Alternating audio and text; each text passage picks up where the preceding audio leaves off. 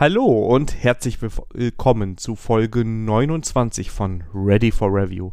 Wie immer mit dem wunderbaren Java-Pilz, der jetzt auch bei audible.de zu hören ist, der Sandra. Hallo Sandra. Hallo Daniel. Wie geht's dir? Gut. Ich habe die Hitze gut überstanden.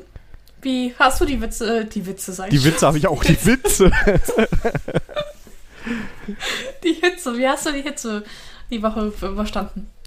Ging eigentlich. Also ähm, Rollläden waren unten und ähm, ich habe morgens und spät abends immer gut gelüftet hier. Also bist du, bist du der Strategie treu geblieben? Ja, das klappt. Also das muss ich sagen. Also es war einmal ätzend, da musste ich einkaufen. Das ist dann äh, ja. Und äh, da muss ich ausgerechnet noch eine Melone kaufen, so eine schwere. Ja. War ja. ja, das war dann auch. Aber dafür war das sehr lecker. Danach gab es nämlich Melonensalat und. Ähm, ja, das hast du mir schon letztes Mal davon ge. Aber ich, hab, ich bin ja kein Melonenfan, deswegen. Ja, und die Kategorie heißt Sandra lernt kochen, nicht Daniel lernt kochen.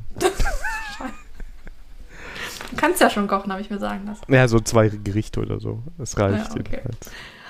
So, wenn die Zuhörer sich jetzt staunen, welches Wetter wir reden. Wir haben den 5. August 22. Ausnahmsweise am einen Freitagabend. Ja. Und äh, die Woche war ein bisschen hart vom Wetter her gewesen. Die war richtig hart, ne? Es war aber auch die vorletzte Folge war schon, oder war es letzte Folge? Letzte Folge. Ja, äh, wo die Temperaturen so waren, also ich, ich, hoffe, es bleibt nicht so, ne? Nee, aber, das Wochenende soll kühler werden. Ja, das finde ich gut. Ja. Dies ist übrigens die erste Folge, wo ich es geschafft habe, die erste Hausmitteilung in, in die Anmoderation reinzubringen. Daniel, du bist ein Künstler. Ja, das ist harte Arbeit. Ja, denn wir sind jetzt bei audible.de. Wir wissen nicht warum. Ich weiß auch gar nicht mehr, warum wir es gesehen haben. Es interessiert uns auch nicht, aber jetzt kommt auch der letzte Hörer ähm, in den Genuss, uns da zu empfangen. Das heißt, jetzt kann man uns auch bei audible.de abonnieren. Wobei ich selber sagen muss, ich habe Audible für Hörbücher. Und ich bekomme Geld, kein Geld dafür, dass ich das sage. Ähm, ich käme nie auf die Idee, es als Podcast-Player zu nutzen. Ja, ich war auch erstaunt, wo diese Anfrage kommt. Also, aber jetzt müssten wir eigentlich je, äh, jeden Wunsch ähm, eigentlich erfüllt haben, ne? Feeds, Spotify, Audible. Bei Apple, Apple, sind wir auch, ja. ja. Ich glaube, Google Podcast sind wir auch. Also wir müssen In Google überall Podcast sein. Sind wir, genau, so ja. Also wenn euch noch was fehlt, schreibt uns. Wir versuchen es wahrzumachen. Wir melden uns überall an und dann ist das wie eben, als wir mal bei Spotify gucken wollten, dass ich mich einloggen muss und du den Bestätigungscode bekommst. Das ist so wie äh, Zwei-Faktor-Authentifizierung. Äh, das, ist, äh, das ist so wie die Atombombe, ne? Ja. Zwei Schlüssel. ja, also von daher, das war schon ja. sehr gut. Aber ja. ja. Also, also dieser Podcast ist schlimmer als eine Ehe. Ja, haben wir schon festgestellt, ja. aber also, ja, gut, das haben wir schon mal festgestellt, dass äh, beide müssen da sein, damit dieser Podcast läuft, ne? Oder zumindest damit einverstanden sein. Ja. Also wir könnten, ja. also man könnte, also na gut, eine Folge könnte man alleine auch releasen. Das stimmt, das stimmt. Aber alles andere, so, wenn es um, ums Organisatorische geht, dann. Wobei, ja doch, du könntest es über einen Pull-Request bei GitHub machen, ne? Dass das, äh, die Folge auf die Webseite kommt. Ja. Ja, doch, darüber geht das noch. Weil, äh, ja. Ihr merkt schon, wie das hier nur über Umwege kann eine Folge released werden. also, ja. Mm, ja. Aber spätestens, wenn dann nach einem Jahr die Domain ähm, verlängert werden müssen, dann, ja. Dann kommt kommt zum, da muss, äh, da, da komme ich ins Spiel, ja. ja. Nee, du hast die Domain. Ja, also es ist alles. Und äh, GitHub hast du ja auch mit den Account. Ja, aber was hast du denn dann? Hab ich, ich weiß nicht, ob ich den angelegt habe oder du, aber wir sind beide, da glaube ich, ähm, mit maximalen Rechten ausgestattet. Ja, auf jeden Fall. Okay, releasen könnten wir, aber ähm, Zumindest kann keiner von uns den kompletten Podcast kapern. So. Das geht nicht. Das ist halt so gut abgesichert. Genau, ja. genau. das geht nicht. Nächste Folge, Titel, Hausmitteilung. Unser Podcast wurde gekapert. Wehe euch. Ja. Uh. Uh, bitte nicht. Ja, bitte. Das erzeugt bei uns nur Arbeit. Ja. Ja. Und ihr wollt gar nicht wissen, wie die anderen äh, Podcast-Titel waren, die wir erarbeitet haben. Von daher so ist es besser so. So. Außerdem weißt du, warum es auch doof ja. wäre? Was? Warum? Weil wir dann ähm, was Neues produzieren müssten. Also einen komplett neuen Podcast. Nein, nein, nein. Wenn wir jetzt einen neuen Podcast mit neuem Titel haben, dann geht das, was du gerade überleiten ah, wolltest, so. Dann komplett in die Tonne. Ja, ja, das stimmt. Denn ähm, ich war wieder auf Shopping-Tour. Und diesmal habe ich was Ready for, Ready for Review gekauft. Nämlich, wir haben jetzt Stickers. Yay. Das heißt, yeah. Das heißt, äh, wenn ihr mich auf irgendeiner Konferenz ähm, trifft, äh, mich gerne ansprechen. Ich habe da auf jeden Fall Stickers dabei. Verteile ich gerne. Oder wenn ihr den Daniel trifft, ebenso. Und, ja, aber auch das ist äh, jetzt schon wieder so Multiversumsgedöns, weil dafür müssen wir, glaube ich, erst die nächste Folge aufgenommen haben. Ja, aber wenn du mir sagst, dass du bis zur nächsten Folge äh, wo unterwegs bist und dass diese Folge schon released wurde, dann kann ich das zumindest dir nur per Post zukommen lassen. Ach so, ja, wir kriegen das schon hin. Also ich glaube, ja. ein, zwei Sticker bekomme ich auch und ja, genau, wir, wir, bringen die gerne unters Volk. Nein, natürlich. Und ähm, da die Folge 28 erst vor, vor drei Tagen released worden ist, oder vor zwei Tagen, vor zwei Tagen, ne?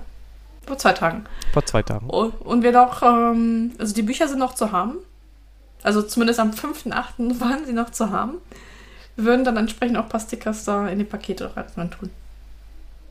Pass das auf, ist ja mega, wenn du das Leute, gewinnst. Ja. Also, ich, also, wenn sich jetzt da keiner drauf meldet, ne? Dann mit den Stickers lohnt sich das. Wenn sich bis zur nächsten Folge niemand drauf meldet, fliegt das Buch wieder aus den großen Klassikern raus. Dann will das ja, nämlich keiner mal geschenkt haben. Ja. ja. Ja. Also, ähm, haben wir, ja, gut. Der, ja, aber es sind doch unsere große Klassiker. Naja. ich habe auch keine Lust, es dann wieder rauszunehmen. Ja, aber naja. Ähm, anyway, also da bekommt, gewinnt jemand quasi doppelt. Das heißt, auch wenn ihr diese Folge hört, könnte es sich lohnen, nochmal das Formular auszufüllen und uns zu sagen, dass ihr gerne die Bücher oder eines der Bücher hättet, weil zumindest theoretisch die Chance ja noch da ist. Genau. Genau. Also, ja. Also zumindest am 5.8. war das noch so. Genau. 20.06 Uhr. Und wenn jetzt, wenn jetzt was reinkommt, ne? Und wenn das jetzt sich äh, während der Podcastaufnahme was ändert, dann werden wir euch das äh, mitteilen. Live. Ja. Aber wir könnten ja zumindest äh, ja sagen, dass, äh, also ich, ich will ja nicht so sein. Also ihr könnt uns auch gerne auch anschreiben, wenn ihr nur Stickers haben wollt. Also ein oder zwei dann. Ja. Wir müssen ja genau. haushalten. genau. Ja, ja. Also, also ich glaube, dass wir das auch, auch machen können. Also wenn jemand von euch wirklich gerne einen Sticker hätte, dann schreibt uns doch ein paar nette Zeilen und ähm, wenn das jetzt nicht aus unerwarteten Gründen absolut überhand nimmt, ähm, würde ich sagen, teilen wir uns das Porto und dann, ja. Ja. Also wie gesagt, und, ähm, auf, auf einer Konferenz und sowas mich gerne ansprechen oder den Daniel ansprechen. Wir haben auf jeden Fall das dabei. Und dann kriegt ihr gerne einen Sticker. Genau. So.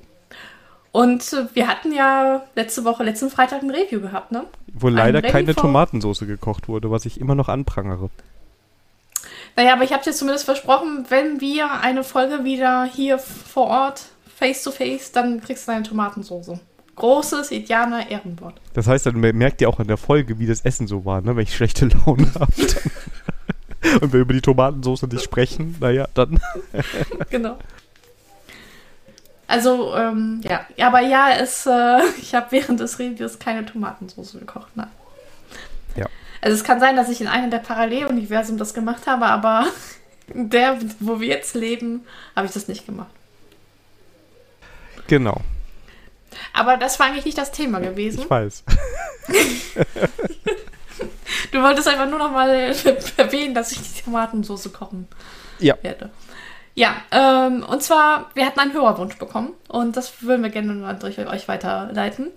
Und zwar wurde uns die Frage gestellt, ob wir wüssten, in welche Situationen man uns hört. Nein, wissen wir nicht. Und deswegen leiten wir diese Frage hier weiter. Also, liebe Hörer und Hörerinnen, In welcher Situation hört ihr uns? Und wir sind gespannt auf eure Antworten. Genau, also am besten, also außer ihr fahrt jetzt Auto oder macht irgendwas anderes, ja, äh, kurz Pause drücken, Handy rausholen und dann äh, entweder sich schnell im Discord anmelden oder uns bei Twitter schreiben oder das Kontaktformular nehmen oder man schickt uns einen Brief, ja. Oder ähm, Mastodon. Oder Mastodon, oder was auch immer ihr da machen wollt. Ähm, Ready for Review, da erreicht man uns oder auch einzeln, ne? Sandra Pasik, Daniel Zenzis, und dann schreibt ihr uns mal bitte. Und danach könnt ihr weiterhören. Genau, und dann werden wir das nächste, nächste Folge oder übernächste Folge, je nachdem, wann, das, wenn die Antworten kommen, wenn wir es hier nachliefern. Genau. Ja, dann, äh, ja, und was ich gewagt habe, ich bin, ich bin, also manche Weisheiten, ähm, ich bin manchmal auch unbelehrbar. Ich habe glaube ich, zwölf Stunden vor einem Vortrag einfach mal mein System mal geupdatet, ohne vor ein Backup zu machen. Sehr gut. Erstaunlich, hat alles gut funktioniert. Und zwar habe ich eigentlich auf Kubuntu 22.04 geupdatet. Ich habe das echt lange von mich rausgezögert, weil ich mit dem Snap halt äh, das sehr übergriffig von Kubuntu oder von Ubuntu fand.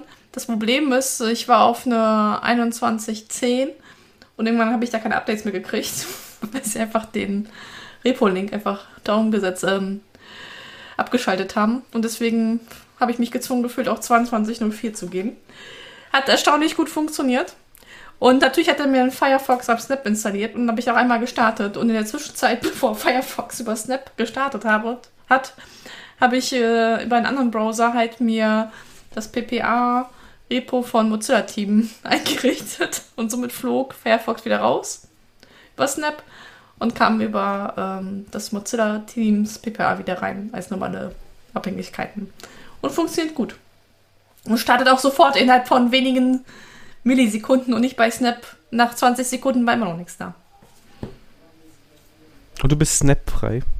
Ich bin's, also kann sein, dass noch irgendwas in Snap da ist, aber zumindest äh, bekomme ich das nicht mit. Bei Firefox, also bekam ich das echt gut mit. Er braucht irgendwie 30 Sekunden, bis, bis er gestartet hat. Wie schön. Aber sonst in Kubuntu 2204 äh, irgendwas erwähnenswert, Tolles, Neues, Gutes, Großes oder? Hm, nee, also alles lief. Also alle meine Programme liefen. Das Einzige, was ich äh, merkwürdig fand, er hat mit Discord beim Update deinstalliert und mein Nextcloud-Client. Äh, den musste ich nochmal nachinstallieren. Aber ansonsten war alles da, wie erwartet. Und Discord gibt es auch ohne Snap? Ja, die kannst du als Step runterladen. Okay. Ja, stimmt, das könnte sogar gewesen. Ja, ich erinnere mich grob, als ich doch mal, als ich Linux noch mu nutzen musste. Ja. Also von daher, ähm, ja. Also gefühlt bin ich snapfrei, ja.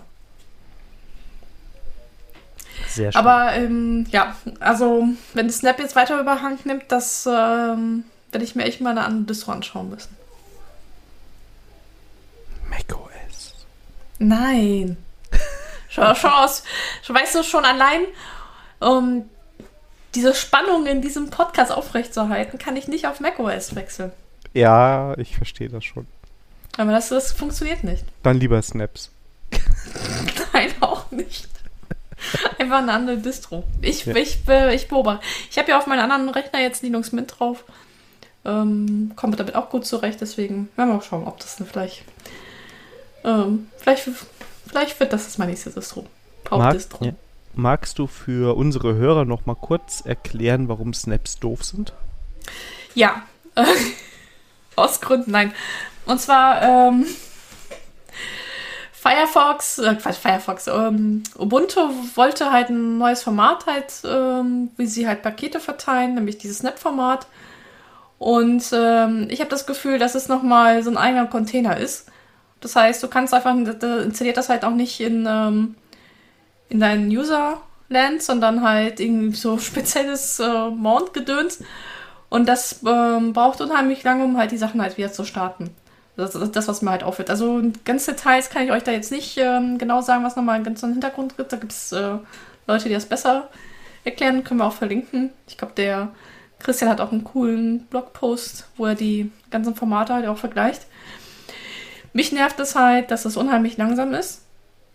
Und ähm, das habe ich auch gemerkt jetzt beim Firefox. Ähm, ich habe keine Shortcuts gehabt, gar nichts, sondern ich musste halt wirklich in Command-Line Firefox aufrufen, äh, damit das halt gestartet. Und das ist halt vom, vom Feeling her einfach nur grottenschlecht. Also es ist einfach eine Langsamkeit. Und warum wir aber mal lästern? Ja, Ubuntu versucht halt, oder eigentlich äh, Canonical versucht das halt mit Ubuntu halt das zu drücken. Und ähm, die haben schon bei 21.10 Chromium nur noch als Snap zur Verfügung gestellt. Hat mich aber nicht tangiert, weil ich Chromium halt nicht, nicht nutze. Und jetzt mit 22.04 haben sie gesagt, okay, Firefox gibt es nur auch nur noch als Snap. Und äh, ja, gut, aber als guter ITler hat man dann halt noch andere Wege. Damit fehlt aber aus meiner Sicht Ubuntu halt für neue Einsteiger oder in die Linux-Welt Desktop halt, äh, macht die Sache unnötig halt kompliziert. Und ich meine, wenn ich 30 Sekunden brauche, so einen scheiß Firefox zu starten, dann ja, da weiß ich nicht, ob ich das mit gutem Gewissen halt auch weiterempfehlen kann. Also ich glaube halt, dass sogar vielleicht die Installation für jetzt jemanden, der neu zu Linux kommt, sogar ganz einfach ist, weil du hast ja auch so einen so App Store quasi dafür, wenn ich das richtig in Erinnerung genau, habe. Genau, genau, genau. Das Problem ist halt nur, dass du dann quasi, wenn das alles so langsam lädt, jedes Mal, ähm, halt einen schlechten Eindruck einfach von deinem Betriebssystem hast, weil du kennst dich ja vielleicht von anderen Systemen, dann fragst du dich auch, warum muss ich so lange warten, bis der Firefox da ist. Ähm, erstens das und zweitens, ich, ich weiß jetzt nicht, ob das jetzt bei meinem Upgrade, weil ich von 21.10 gekommen bin, aber nicht mal so einen Shortcut habe ich in meiner Menüleiste gehabt, ja. Gut, okay. ich weiß jetzt, mir mit der Konsole zu helfen, aber jemand, der ähm, mit der Konsole nicht affin ist, weiß ich jetzt nicht, wie er sich das Problem lösen sollte so, oder wollte. Naja, also wenn jemand jetzt auf Linux umsteigt, dann den sage ich halt auch, er soll Linux Mint nehmen. Das scheint mir Einsteiger, einsteigerfreundlicher zu sein als Ubuntu. Ja. Ich weiß, ich könnte auch im Macintosh den sagen, aber. Macht nutzt, jeder soll das nutzen, was er gerne nutzt. Das ist doch vollkommen genau. okay. Ja. Aber wenn das Budget halt klein ist, dann halte ich dann Linux für eine valide Wahl. Ja, genau. So, aber äh, es gibt auch Podcast-Neuigkeiten. Denn ja, wir wurden gelistet und wollen Werbung machen. Wir sind, werden berühmt. Wenn wir das nicht schon sind. Also das wissen wir nicht. Stimmt. Die Frage ist, wir werden gelistet, weil wir schon berühmt sind, oder? Mhm. Ja. Was war zuerst da? Das weiß ich nicht. Wie, was war zuerst da? Hä? Jetzt verwirrst du mich. Ja ja, die Berühmtheit, weil wir berühmt sind, sind wir auf die Liste gekommen, weil wir berühmt sind, oder sind wir jetzt berühmt, weil wir auf der Liste sind? Das ist un. Das ist so ein Henne-Ei-Problem. Ja. Ja. Über was reden wir? Die lieben Kollegen vom Podcast Engineering Kiosk haben uns angeschrieben, weil sie angefangen haben, eine Podcastliste mit deutschen Tech-Podcasts zu, zu pflegen und haben gefragt, ob wir Lust hätten, dass wir da auch aufgelistet werden und haben gesagt, ja. Und ich kann euch sagen, wir sind der Podcast mit den meisten Tags. Also, ja. da, also da sind wir zumindest schon mal ganz vorne mit dabei. Definitiv. Witzig war, dass ich die Tags gar nicht ernst gemeint habe, aber dann standen sie auf einmal drin und dann habe ich gedacht, na gut, dann sollten wir das also machen. Meinst du, ich, ich, ich stelle dir nur, nur Fun-Fragen oder was? Ich war mir nicht so ganz sicher, aber ja, wir haben tolle, wir haben auf jeden Fall tolle Tags und die meisten. Das heißt, da sind genau. wir schon der führende IT-Podcast in Deutschland. Die mit dem meisten Text, genau. Genau, genau ja. Nee, auf jeden Fall, äh, wir verlinken die Liste und auch hier ein Gruß an Engineering Kiosk. Ähm, und das sind auch, äh, ich bin heute auch mal durch die Liste und sind noch ein paar, paar Podcasts, die ich auch nicht kannte. Also ich glaube, mein Sommer wird lang. Ja, ist mir auch aufgefallen. Ähm, da werde ich auch noch mal das ein oder andere ähm, abonnieren. Und wir haben ja geschafft, dass ein, Be ein Freund, befreundeter Podcast von uns drauf ist, wenn ich das richtig verstanden habe. Ja, sogar zwei eigentlich. Also Klick, Klack, Hack ist auf jeden Fall mit dabei. Schöne Grüße an der Stelle. Und Focus on Linux ist auch dabei. Auch äh, schöne Grüße an der Stelle. Und ähm, ich glaube, das sind die zwei Freunde von uns, die ich jetzt so die Genau. Aber alle Podcasts können unsere Freunde sein. Genau. Ah, und ähm, ähm, Macht der Kraft. Also zumindest höre ich da ab und zu mal rein. Auch da schöne Grüße. Und die zwei Hoster, den kenne ich auch von äh, Sokrates. Von daher ähm, auch hier an der Stelle schöne Grüße. Ja, viele liebe Rest, Grüße und ja. Den Rest, ähm, also es sind ein paar, die ich halt höre, aber ich kenne die Leute nicht persönlich so. Ja. ja. ja, mega. Dann haben wir noch zwei Follow-ups. Das eine ist zur BenQ Screenbar, wie ihr euch vielleicht erinnert. Die hat die Sandra das letzte Mal vorgestellt. Und dann hieß es, Daniel, wenn du da bist, dann kannst du dir ja mal das Ding angucken und wenn du willst, darfst du es auch mal ausprobieren. Und ich sag mal so viel, es steht nicht auf meinem Schreibtisch. es soll auch nicht auf deinem Schreibtisch stehen. Wenn es steht auch Monitor. nicht auf meinem Monitor. Denn ähm, ich habe dasselbe Problem wie die Sandra. Ich, hab, ich arbeite eigentlich immer mit einem Bildschirm, mit dem großen Bildschirm hier. Und auf dem ist eine Kamera. Und da ist kein Platz mehr für ein Licht. Ja, das, also die kann man in der Standardkonfiguration, wie ich eben gelernt habe, kann man die nämlich nicht zusammen da anbringen. Und ähm, von daher ist das leider auch für mich noch nicht so die richtige Lösung, um mir an meinem Bildschirm eine Lampe zu machen. Aber nichtsdestotrotz wurde ich äh, auf Twitter darauf aufmerksam gemacht, dass man für die Screenbar, das wollen wir jetzt nicht unerwähnt lassen, noch Zubehör kaufen kann. Und zwar ein Plastikteil, was man auf der Screenbar oben drauf packen kann, damit man seine Kamera dann befestigen kann. Und da muss ich jetzt mal sagen, also ich habe ja sowieso mit BenQ nichts am Hut, ja. Aber das ist ein, ein, ein Plastiknupsel, wo man eine Kamera drauf machen kann und der, der kostet nur 20 Euro. Und das sind meiner Meinung nach ungefähr 15 Euro zu viel. Äh, das ist so ein bisschen, äh, als hätte man ähm, gemerkt, dass das eigene Produkt nicht so ganz durchdacht ist. Dann musste doch mal jemand den 3D-Drucker anschmeißen und Plastik ist halt teuer. Und dann hat man das halt diese, diesen Nupsi da drauf gebracht. Also muss ich sagen, ist sogar für mich fast eher ein Argument dagegen, dass man dann auf einmal nochmal 20 Euro extra lösen soll. Da könnten sie was Besseres machen. Ähm, beziehungsweise einfach diesen Nupsel einfach mal defaultmäßig in der Screenbar einfach mit anbieten. Ja, oder was anderes. Also, es gibt doch bestimmt irgendwelche Adapter oder irgendwas, irgendeine, was, was man da machen kann, dass man da vernünftig eine Kamera drauf montieren kann. Also ja, oder einfach eine Screenbar 2.0, wo das einfach defaultmäßig schon genau. funktioniert. Also BenQ an der Stelle, da müsst ihr nochmal noch genau. mal nach, nachjustieren. Aber wir verlinken euch das Zubehör und ähm, Vielleicht, äh, vielleicht kriegen wir noch mal ein Update noch beim nächsten Mal hin. Ähm, ich habe hab noch eine Idee, aber die ist noch nicht spruchreif, deswegen. Du hast eine Idee geklaut, ja. ja. Ja, ich habe sie geklaut. Ja, stimmt, ich habe sie dir geklaut. Beziehungsweise du hast die Idee gehabt und ich, ich, und ich setze sie um. Ja, ha. genau, so muss das sein. Genau. So fühlt man sich auch immer als Product Owner. Genau. oh ja. Und wir haben noch ein zweites Follow-up. Und zwar ähm, in der letzten Folge hat Daniel erzählt, dass er endlich Monaden verstanden hat. Und ich habe mir das Video auch mal angeschaut. Ich weiß jetzt nicht, ob ich die Monaden verstanden habe, aber zu, zumindest habe ich gelernt, dass viele Pattern, die ich anwende, Monaden sind. Ja, genau, das habe ich auch gelernt. Ich sehe jetzt überall ja. Monaden. Genau. So, jetzt ist die große Frage: Ist der Weihnachtsmann eine Monade? Und? Ja, eigentlich schon. Ja, siehst du. Also, und das ist sogar, ähm, aber der ist nur eine Monade, wenn er, ähm, wenn er die Geschenke selber einpackt. Das ist halt auch die Frage, ne?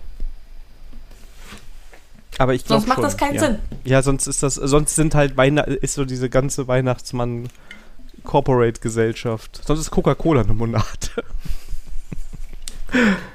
ja.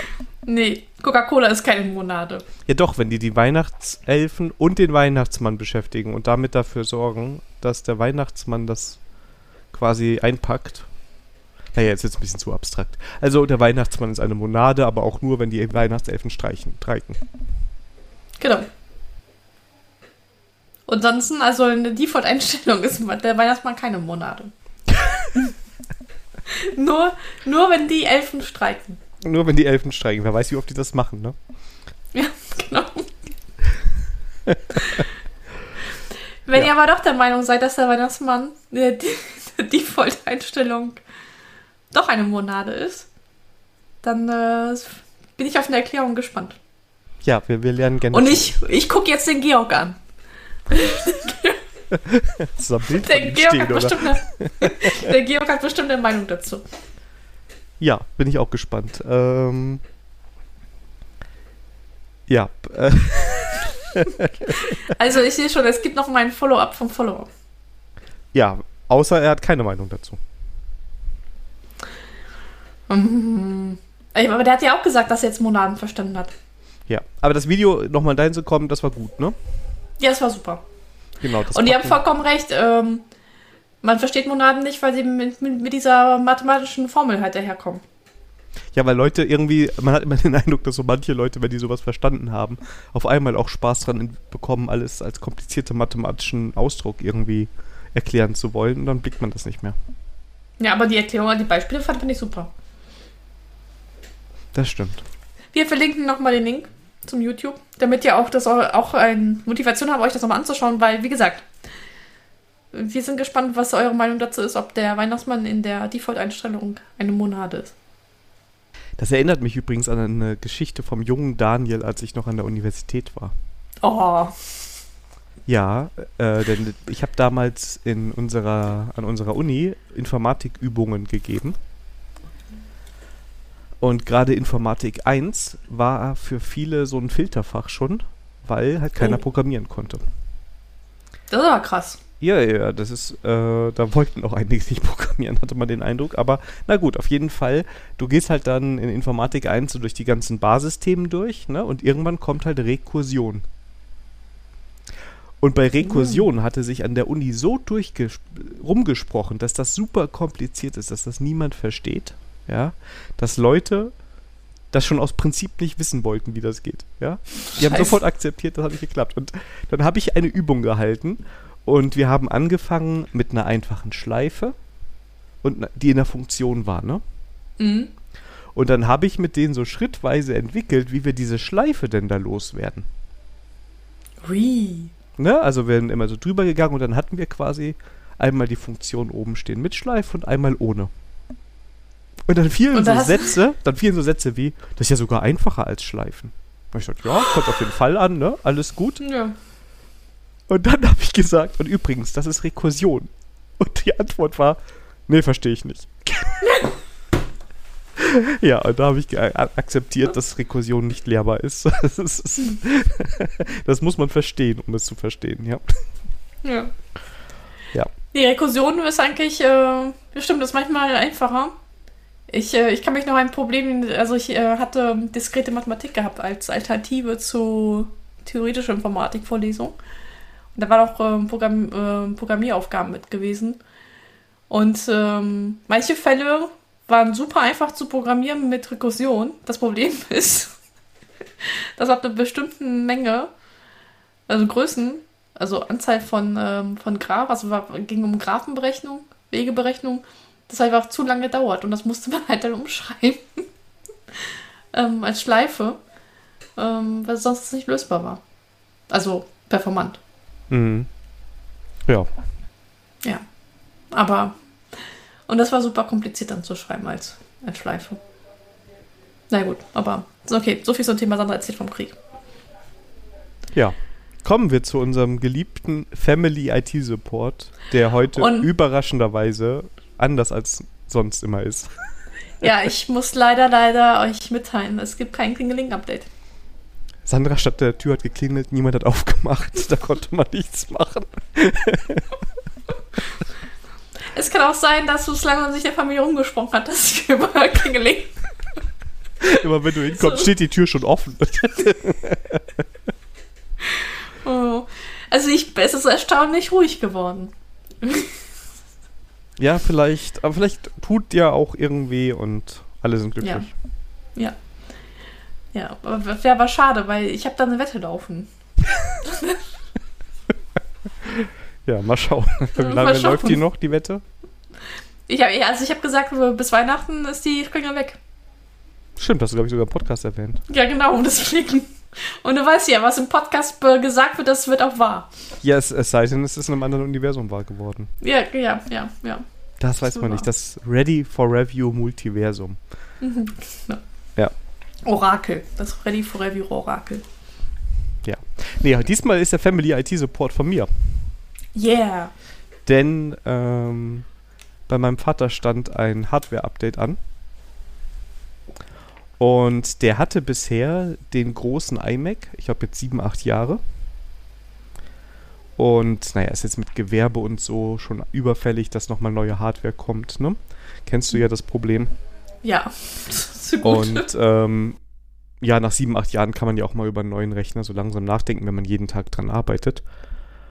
Und ähm, diesen schönen großen 27 Zoll iMac, den gibt es so nicht mehr. Also vor allem nicht mit aktuellem Chipsatz von Apple. Und dann habe ich meinem Vater gesagt, ja gut, dann geh doch hin und kauf dir so einen Mac Mini, so eine kleine Kiste. Hat er dann auch gemacht und dann hat er natürlich noch mehr Hardware gebraucht. Und dann hat er unter anderem den Ready for Review Bildschirm bekommen. Ähm, und war erst ein bisschen skeptisch, ob das so gut sein kann wie das, was er von Apple gewohnt ist, war aber danach doch sehr überrascht, dass das doch alles genauso toll ist. Ja, sehr wunderbar. Und da hatte ich halt jetzt am Wochenende richtig, also eigentlich geht das ganz einfach mit dem ganzen Rüberziehen und Migrieren, weil alle wichtigen Sachen waren in der Cloud irgendwo gespeichert. Das heißt, man brauchte eigentlich nur einmal Zeit. Was so ein bisschen, weil ich jetzt kein Back nicht mit kein Backup eingespielt habe, ähm, ein bisschen nervig war, dass ich so ein paar Einstellungen von Hand nochmal nachholen musste, weil er manchmal ein paar Sachen größer gezoomt hat oder ein paar Sachen anders eingestellt hat über die Jahre. Und dann geht man im Endeffekt durch die ganzen Einstellungsmenüs und guckt erstmal, was ist denn da überhaupt geändert worden. Ah, okay. Aber das war super. Und dabei habe ich, also ich kannte das Feature eigentlich, ich habe es aber noch nie selber benutzt. Denn Apple hat ein ziemlich geiles Feature bei seinen Rechnern. Wenn du mit zwei Rechnern ähm, zwei Rechner entsperrt hast, kannst du mit, der, mit einer Maus von dem Rechner problemlos an den zweiten Rechner gehen und auch mit der Tastatur. Mega. Also als wären das einfach zwei Bildschirme, die nebeneinander stehen. Und das ist mir unabsichtlich passiert. Ich habe mich irgendwann gewundert, warum ich mit der Maus immer hin und her und das funktioniert. Ne? Also das war sehr intuitiv. Und das ist natürlich super praktisch, gerade für so ein, ähm, ich kopiere, ich mal, muss mal auf den Rechner was gucken und dann auf den Rechner. Weil ich hatte eigentlich erst die Hardware so dahingestellt. Ich habe aber irgendwann gemerkt, oh, da kommt man ja rüber. Ähm, hab jetzt aber schon das Feedback bekommen, das kann auch ganz schön verwirrend sein, wenn man nicht damit rechnet und sich mal wundert, wo seine Maus geblieben ist. Ja, ja. Aber ist eigentlich cool, weil unter Windows oder Linux hättest du jetzt nochmal extra Hardware dafür kaufen müssen, ne? Das kann man sagen. Also das ist wirklich, das hat ja auch alleine angeschaltet. Also es war nicht, dass ja. da irgendwie was kam. Die beiden Rechner, selbe Apple-ID, standen, ich glaube, selbes Netzwerk ist auch wichtig oder ob der es über Bluetooth macht, nee, glaube ich nicht, aber ich weiß nicht, wie es im Detail funktioniert. Es war nur, also gerade wenn du auf, zwischen beiden Rechnern immer hin und her springen musst, äh, super praktisch. Was glaube ich nicht ging oder ich habe es nicht hingekriegt, wäre noch Dateien hin und her zu kopieren. Das ging jetzt nicht so, dass ich auf, der einen, auf dem einen Rechner meinen Ordner kopiere und auf dem anderen einfüge. Das haben sie nicht gemacht. Aber das wäre eigentlich äh, total mega mit der Maus halten und einfach rüber. Zack. Ja, genau, das ging nicht. Ich habe es nämlich mit dem, also ich habe es auf jeden Fall mit dem Rüberziehen probiert. Ich weiß nicht, ob ich Copy-Paste mal probiert habe. Ähm, aber ich, wie gesagt, ich musste auch eigentlich nichts rüber kopieren. Ähm, es ging meistens darum, irgendwas zu gucken oder irgendein Setting dann zu ändern. Ne? Also den einen Rechner dann doch so ein bisschen aus dem Netzwerk rauszunehmen. Der wird jetzt, der steht da jetzt gerade noch mal so eine Woche, um sicher zu gehen, dass auch alles klappt. Ja, und ähm, da wurde quasi dann auch jetzt wieder der Ready for Review Bildschirm äh, erfolgreich installiert. Ja. Yeah. Und ähm, hat dein Vater auch eine mechanische Tastatur bekommen? Nee, er ist großer Fan von der Apple-Tastatur, die ich früher auch hatte. Ah, okay. Also da hat er auch seine alte behalten, beziehungsweise er hat sich irgendwann mal eine neue gekauft gehabt mit Bluetooth. Und war dann erstaunt, dass sie ohne Kabel funktioniert und hat jetzt auf die kleinere mit Bluetooth gewechselt. Ähm, aber nee, keine mechanische Tastatur, das habe ich ihm jetzt noch nicht zugemutet. Ähm, Klong, klong, klong. Aber ja, ich glaube, da, die sitzen, also manchmal sitzen meine Eltern auch halt nebeneinander und ich glaube, wenn mein Vater dann anfangen würde, auf der mechanischen Tastatur rumzuhämmern, Ähm, Gibt Streit. Dann gäbe es gewisse Spannungen, deshalb äh, ist das so schon also ganz gut. Spannungen nennt man das, okay, gut. Ja.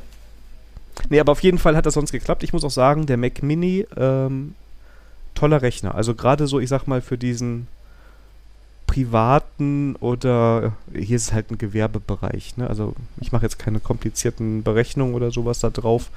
Das ist eine Maschine, die Office und äh, Web können muss und wo mal was drüber gestreamt wird oder so. Ähm, richtig tolle Sache. Um, und wie ist äh, preislich diese Apple Mini? Ist es so mit dem Laptop mitzuhalten oder ist was günstiger? Oh, jetzt muss ich selber mal gerade gucken. Ich wusste den Preis mal. Ich äh, google oh, mal schnell. Ich glaube, dass das so um die 1000 waren. Okay. Ähm, er hat jetzt ein bisschen mehr ähm, RAM haben wollen und eine größere Festplatte. Oh nee, der geht sogar, warte mal, der Mac Mini fängt bei 800 Euro an. Das geht ja noch. Genau, und 800 Euro, dann hast du 8 GB RAM und 256 GB Festplatte, wo ich sagen würde, dass das für viele wahrscheinlich reicht. Ja, ja, also wenn das nur wirklich nur zum Surfen ist, ähm, also ich glaube, bei deinem Vater würde sogar die 8 GB RAM, also klar mit der höheren, mit der größeren Festplatte kann ich nachvollziehen, aber ich glaube, die 8 GB hätte wahrscheinlich auch gereicht, ne? Oder? Genau, er hätte auch für das, was er macht, gereicht. Er wollte dann mehr haben. Also es, okay. glaube ich, gab einfach keine rationalen Gründe dafür. Das aber ist ja auch immer was an. Nee, ja, ich glaube, das ist aber auch sowas, wenn du das jetzt über äh, das Gewerbe machst. Ne? Also das ist ja wirklich jetzt ein rein Firmenrechner. Ja gut, dann, ähm, dann äh, nimmst du alles um allein sieben bisschen, bisschen, bisschen mehr Ausgaben zu haben, ja, ich verstehe. Ja, lieber dann tollere Hardware, als das im Finanzamt zu geben. Ne? Ist so, ja, genau. so ein bisschen die Motivation und deshalb ähm, ja, hat aber auf alles gut geklappt. Ich muss selber sagen, ähm, ich finde das gar nicht so schlecht, was auch da mit Cloud-Anbindungen inzwischen geht. Du kannst nämlich am Mac, das habe ich früher bei mir immer disabled und nachdem ich es bei ihm eingerichtet habe, habe ich es jetzt bei mir auch eingerichtet. Du kannst äh, deinen Desktop und deinen Dokumentenordner automatisch mit der Cloud synchronisieren. Und das mhm. war richtig, richtig cool, weil ich einfach auf dem alten Rechner eingeschaltet habe, synchronisiere das mal, weil auf dem Desktop und auf dem Dokumentenordner ist halt 99% der Dateien gewesen. Mhm. Und der andere Rechner rödelt ein bisschen, also das meiste war halt der Upload. Und danach waren die beiden synchron.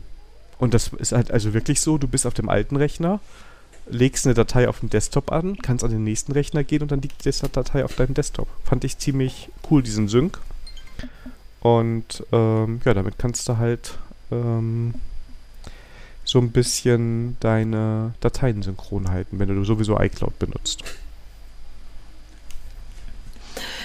Ja, mich äh, stört das immer, dass irgendwo, man weiß halt nicht, wo das landet, ne? Ja, ist, ja, ich, also die richtig, ich, also, ja, wenn ich mich nochmal mit dem Thema Netzwerk richtig auseinandersetze, werde ich auch nochmal das anders machen. Ich finde es aber so aus Komfortfunktionalität, weil bei Apple hast du halt, wenn du wie ich jetzt im komplett im Apple-Kosmos bist, ja. von all deinen Geräten Zugriff auf deinen Desktop und deinen Dokumenteordner, ne? Alles gut, ich, ich kann das schon nachvollziehen, warum man das tut, ne? Ich wollte es einfach mal Advokat, ja, Diablos Advokat. Nee, nee, du hast ja vollkommen recht. Die Frage ist nur, also, das ist halt der Preis, den du da bezahlst, ne? Und ich glaube, ja. das ist vielen nicht bewusst. Ähm, man hätte natürlich jetzt auch jetzt abschalten können, um, ähm, na, wie heißt es, die Funktionalität dann, sagen wir mal, nur einmalig zu nutzen. Wenn du sagst, okay, so kann ich beide Rechner sofort synchronisieren und danach schalte ich den Cloud-Sync wieder ab wäre auch eine Möglichkeit gewesen. Genau, aber ich kann das nachvollziehen, wenn du in diesen Apple-Kosmos halt gefangen willst und dann, und das ist halt Komfort, ne? Deswegen ähm, kann ich das halt nachvollziehen. Also aber du merkst so das oft, ne? Wenn ich, ja. wenn, ich äh, wenn ich dir Dokumente zeige oder äh, irgendwas zeigen will, wenn wir jetzt bei dir waren, ne? Und ähm, da gab es ja auch euch, oder habe ich dem Axel was gezeigt? Auf jeden Fall, ich hatte die Sachen einfach auf dem Smartphone verfügbar.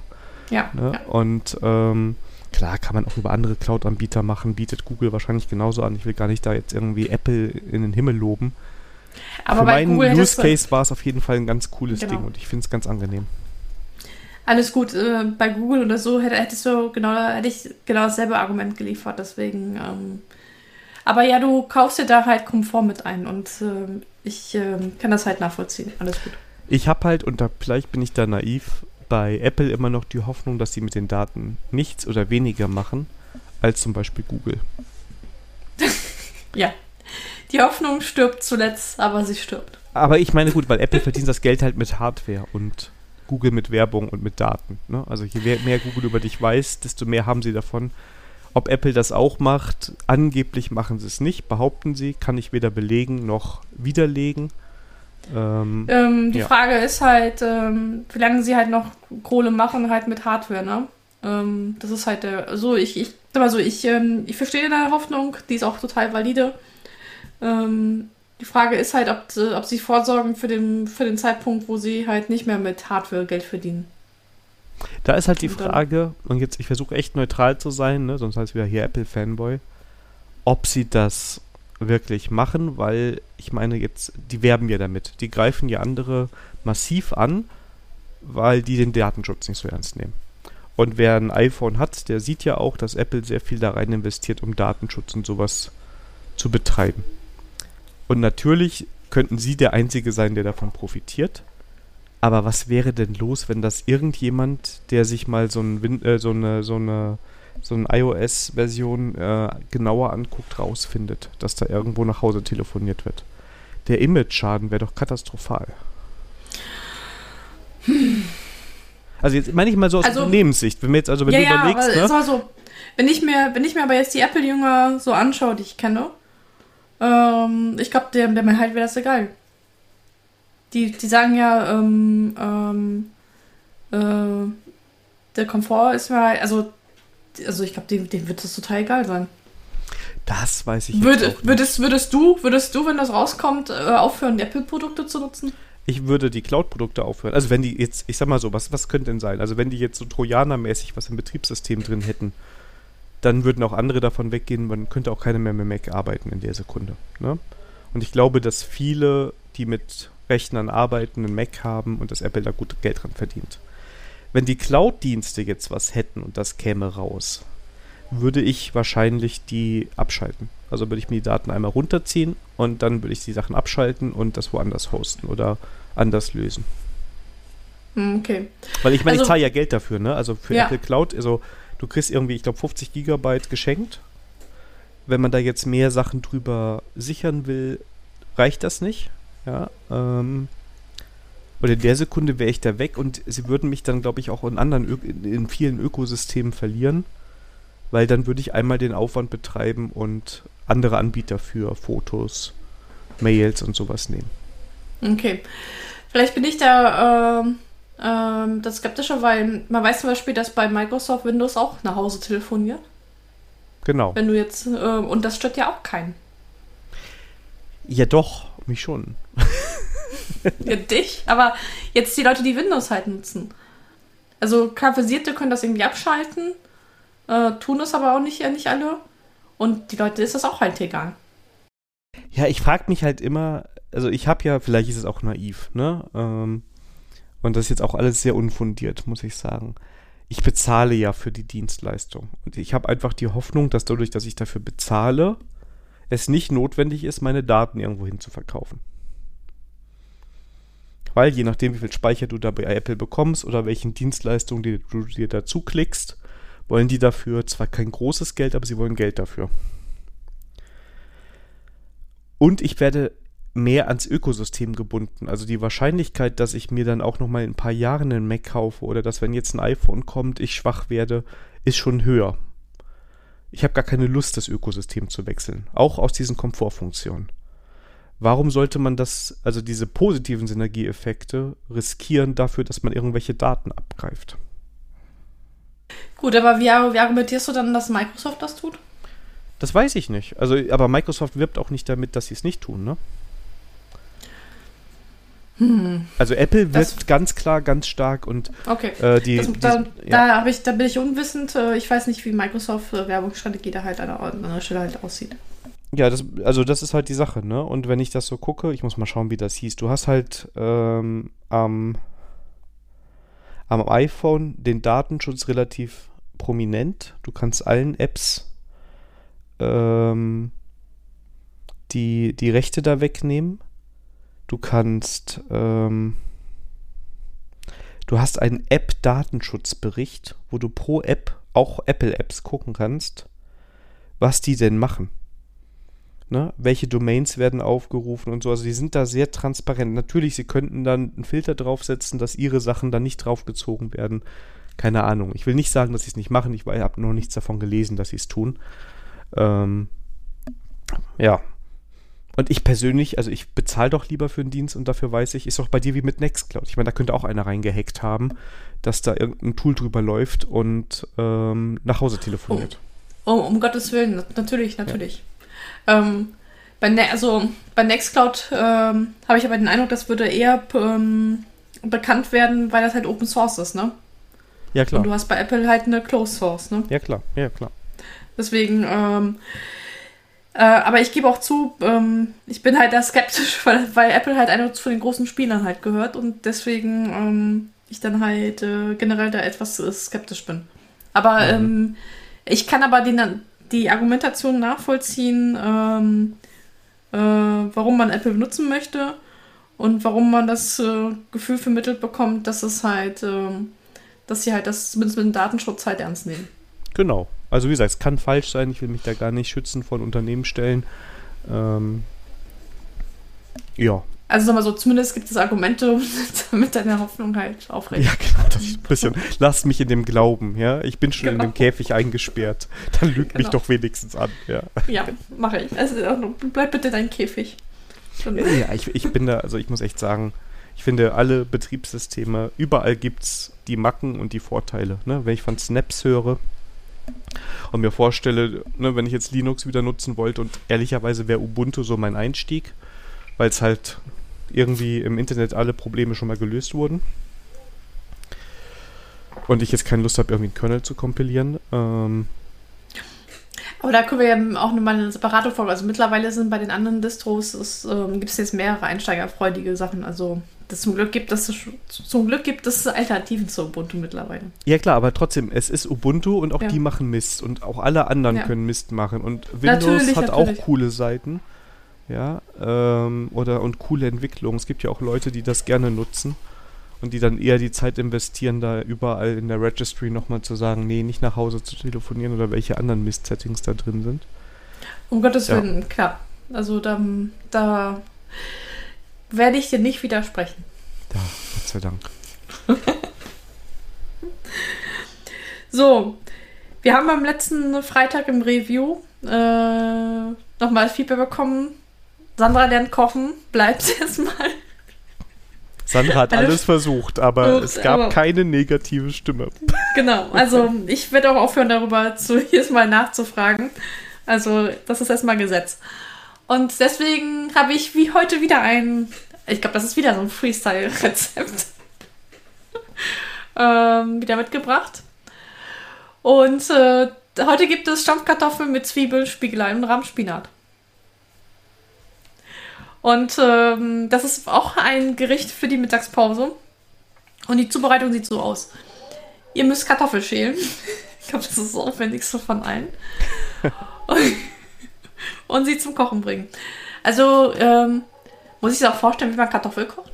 Nee, das ist, das ist schon okay, das glauben wir dir. Okay. Aber das kannst du im Rezept okay. nochmal ausführlich erklären. Ne? Ausführlich erklären, okay.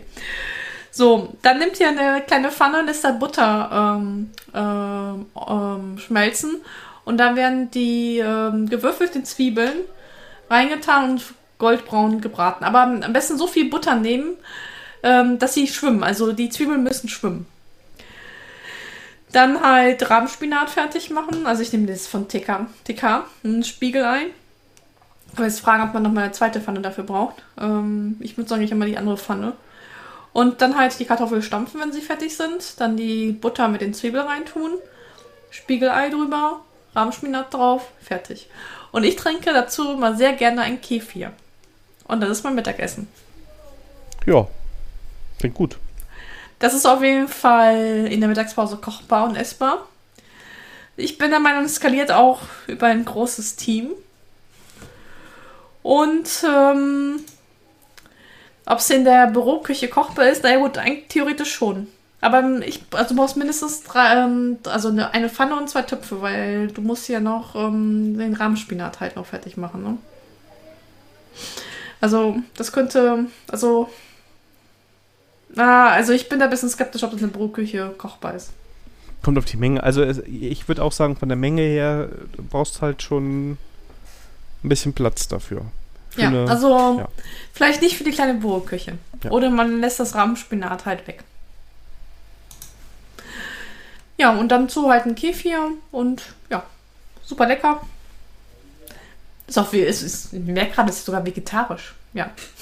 Wie die meisten deiner Rezepte bis jetzt. ja, ist, ich bin auch total. Ich vermute mal, wenn äh, so gerne so mit Fleisch kocht, dass ich halt dann, dann mal immer mein, ähm, mein Kontra da entdecke.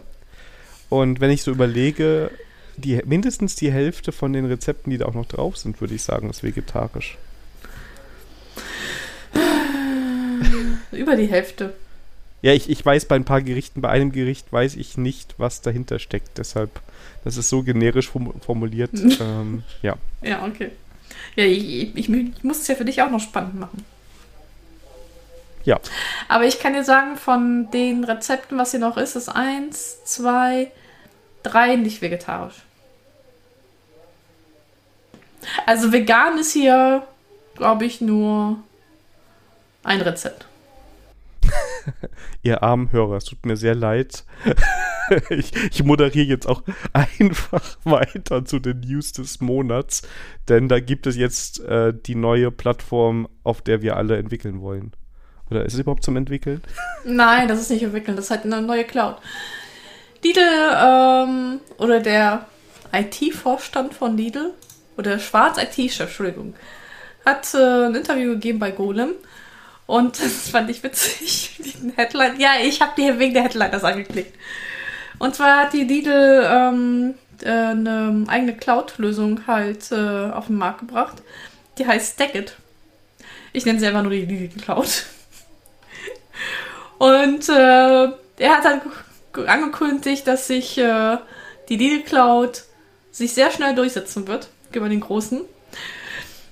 Und ich bin halt gespannt. Also der Telekom würde ich ja sowas zutrauen, aber Lidl weiß ich nicht. Und ich bin da ein bisschen skeptisch, weil eigentlich wollten sie schon letztes Jahr im Frühjahr im Start gehen. Und das haben sie auch um ein Jahr verschoben. Deswegen bleibt es spannend.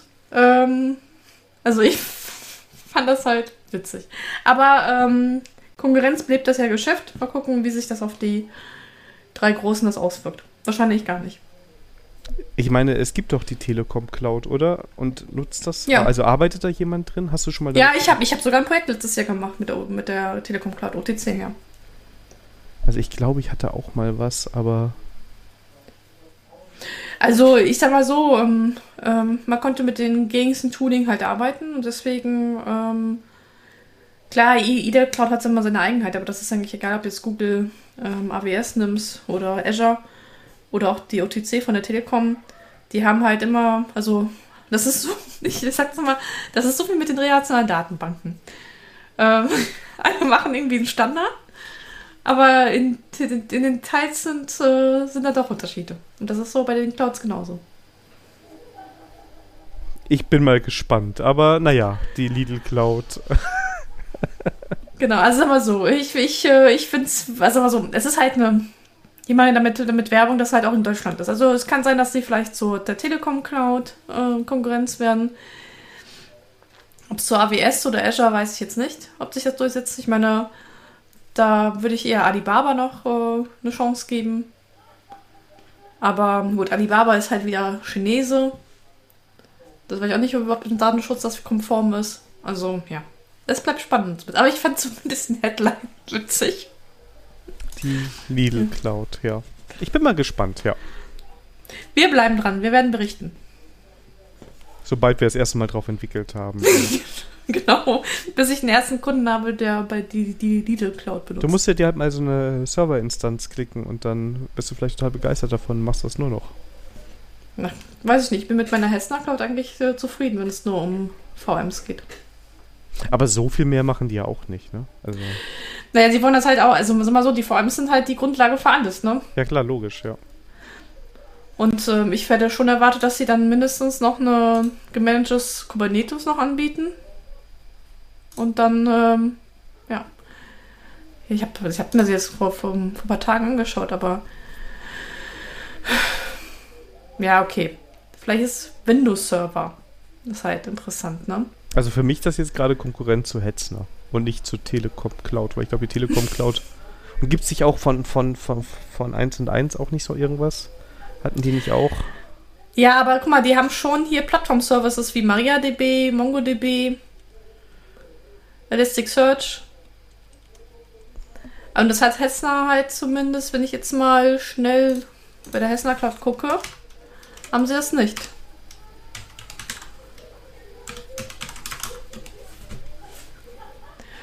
Ähm, so, was haben die gemanagt? Gut, Storage haben sie.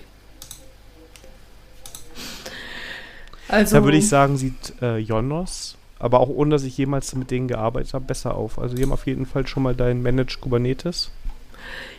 Gut, aber Stackit hatte ja auch, wenn du ganz runter dem Runtimes, da haben sie so. auf jeden Fall hier Cloud Foundry und Kubernetes Engine haben sie auch. Ja, dann.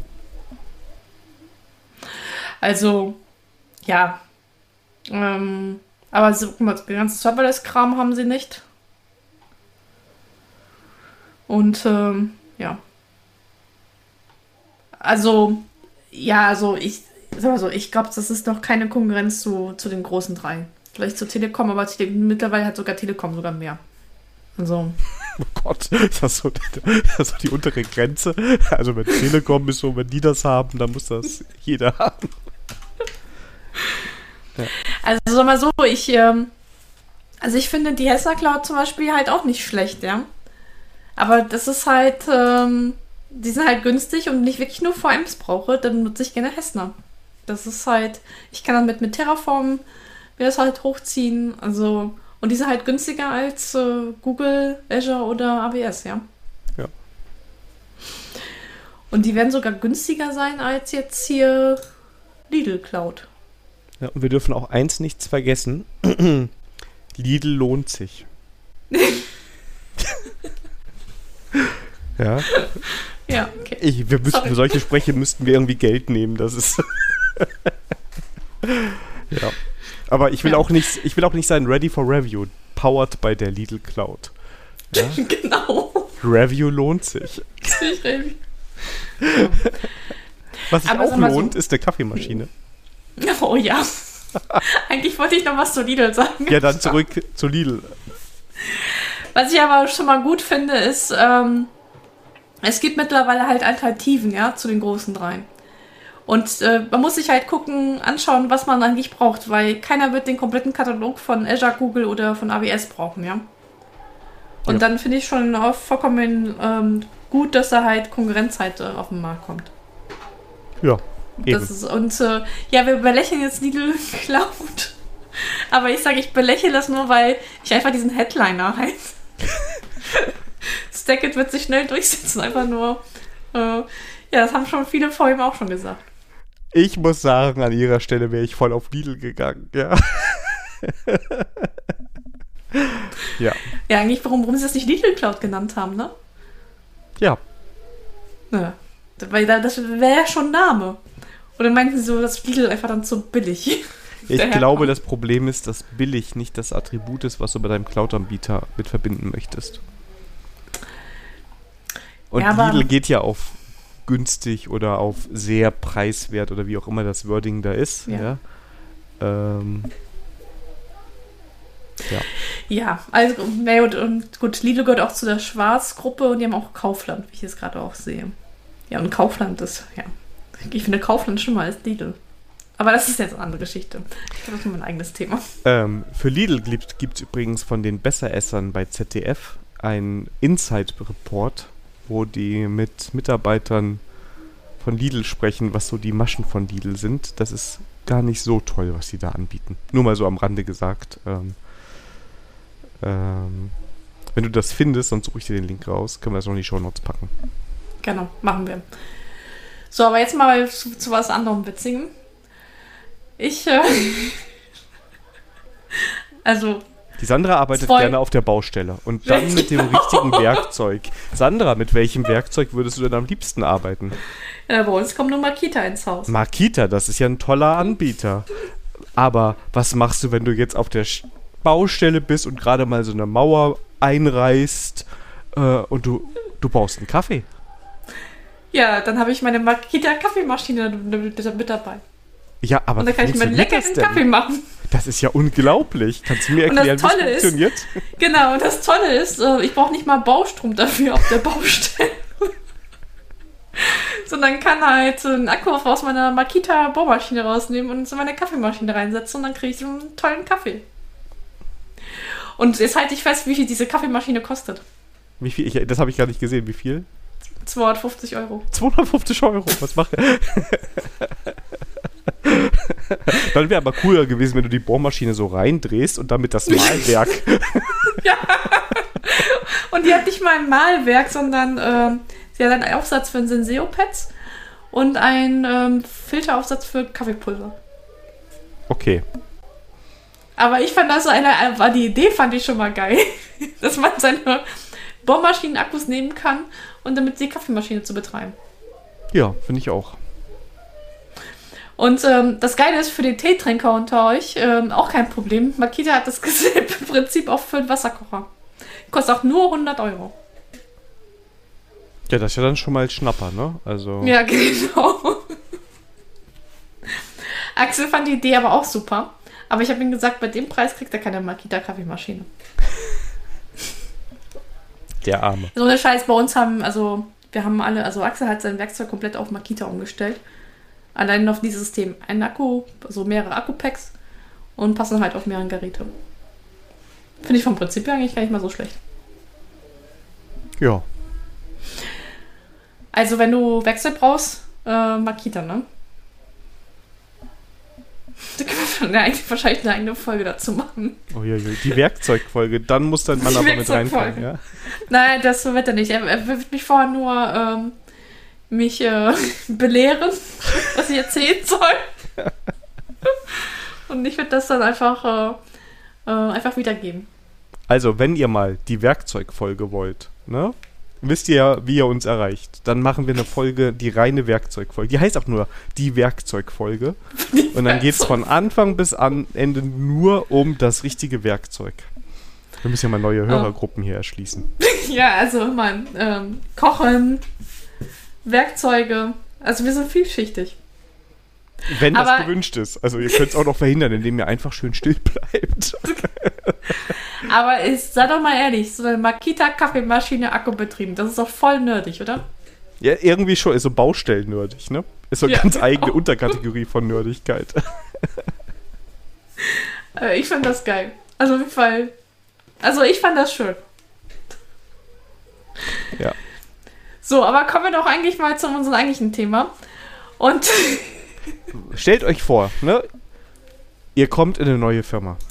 Ja und ihr wollt Pluspunkte bei den Kollegen sammeln und dann habt ihr die Makita Kaffeemaschine und so einen Akku dabei. Ja, ist auch der perfekte Einstieg, oder? Hm, wenn du, ja, vielleicht auf der Baustelle. Nee, ich würde auch so, also wenn das jetzt jemand im Büro macht, wäre ich schon sehr beeindruckt davon. Also, danach würde ich mich fragen, okay, wir haben da unten auch eine Kaffeemaschine, die tut auch, aber naja. Nee, also nochmal äh, zurück. Thema heute, das erste von dreien. Ähm, der perfekte neue Kollege. Wie soll man sich als neuer Kollege verhalten? Also ich bin der Meinung, man sollte das mal alles besser wissen. Das ist ganz wichtig. Also erstmal erklären, dass die komplette Codebase Mist ist, dass man das in der Programmiersprache, dass das niemals klappen wird, alles. Ähm, Und man alles nochmal neu schreiben sollte. Das auch. Und ansonsten auch mit den ersten Merge Requests schon mal refactoren. Nein, bitte nicht. Aber wie macht man das denn? Ich meine, du hast doch eigentlich, äh, dadurch, dass du jetzt so ähm, selbstständig bist und da ja auch öfters mal in neue Firmen reinkommst, eher mal die Situation, dass du so der neue oder die neue Kollegin bist.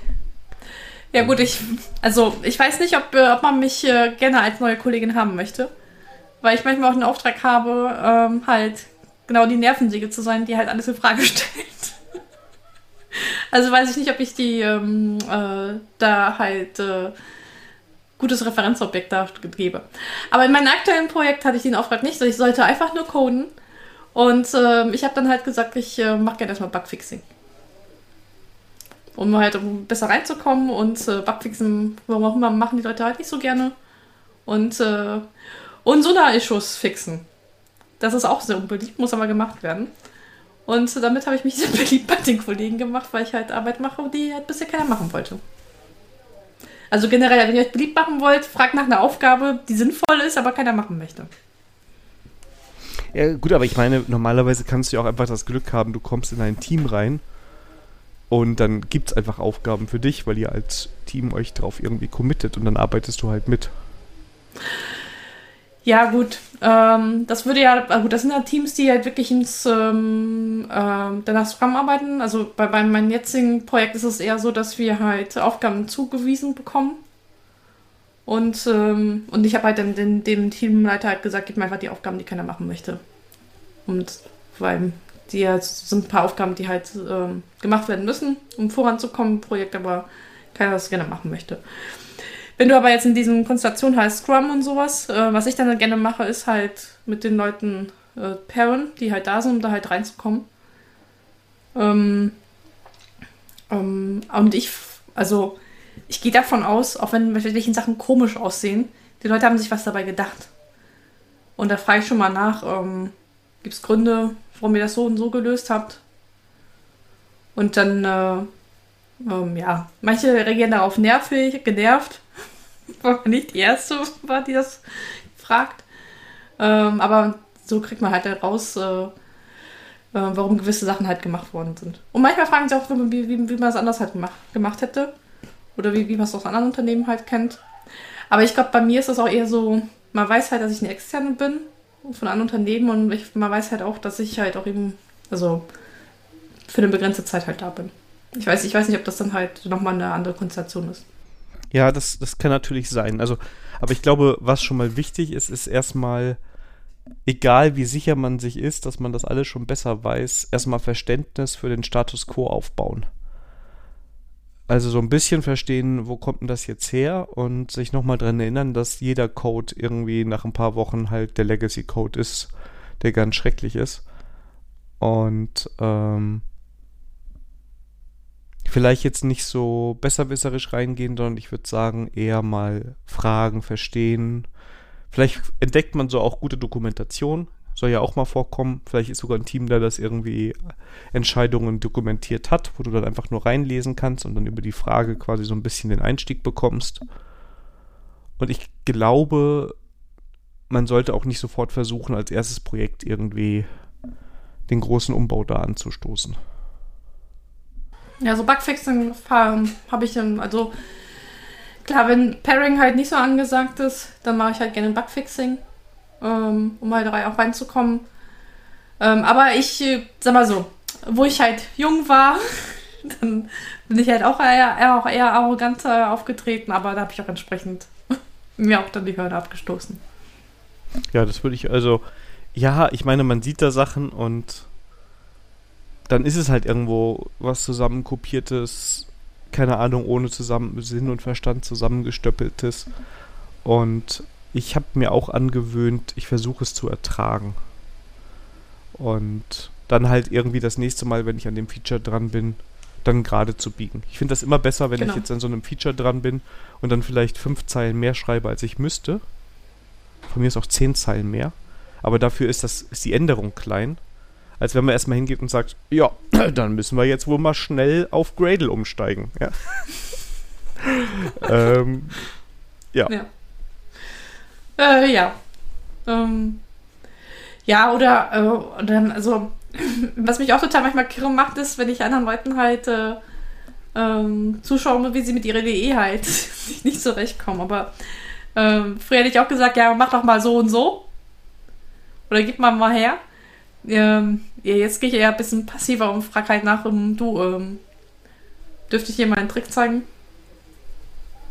Ja. Und dann ist es halt. Äh, aber dann müsst ihr auch akzeptieren, dass die Leute auch Nein sagen, ne?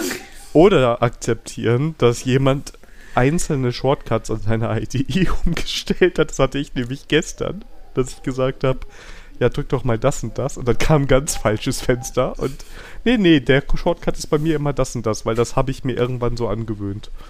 Und ähm, ja, aber das, ich sag mal, ich kenne das Problem, weil du auch bei, ähm, bei Terminal und so habe ich das auch manchmal, dass dann ganz komische Settings da drin sind. Oder Settings, die man selber nicht erwartet hat.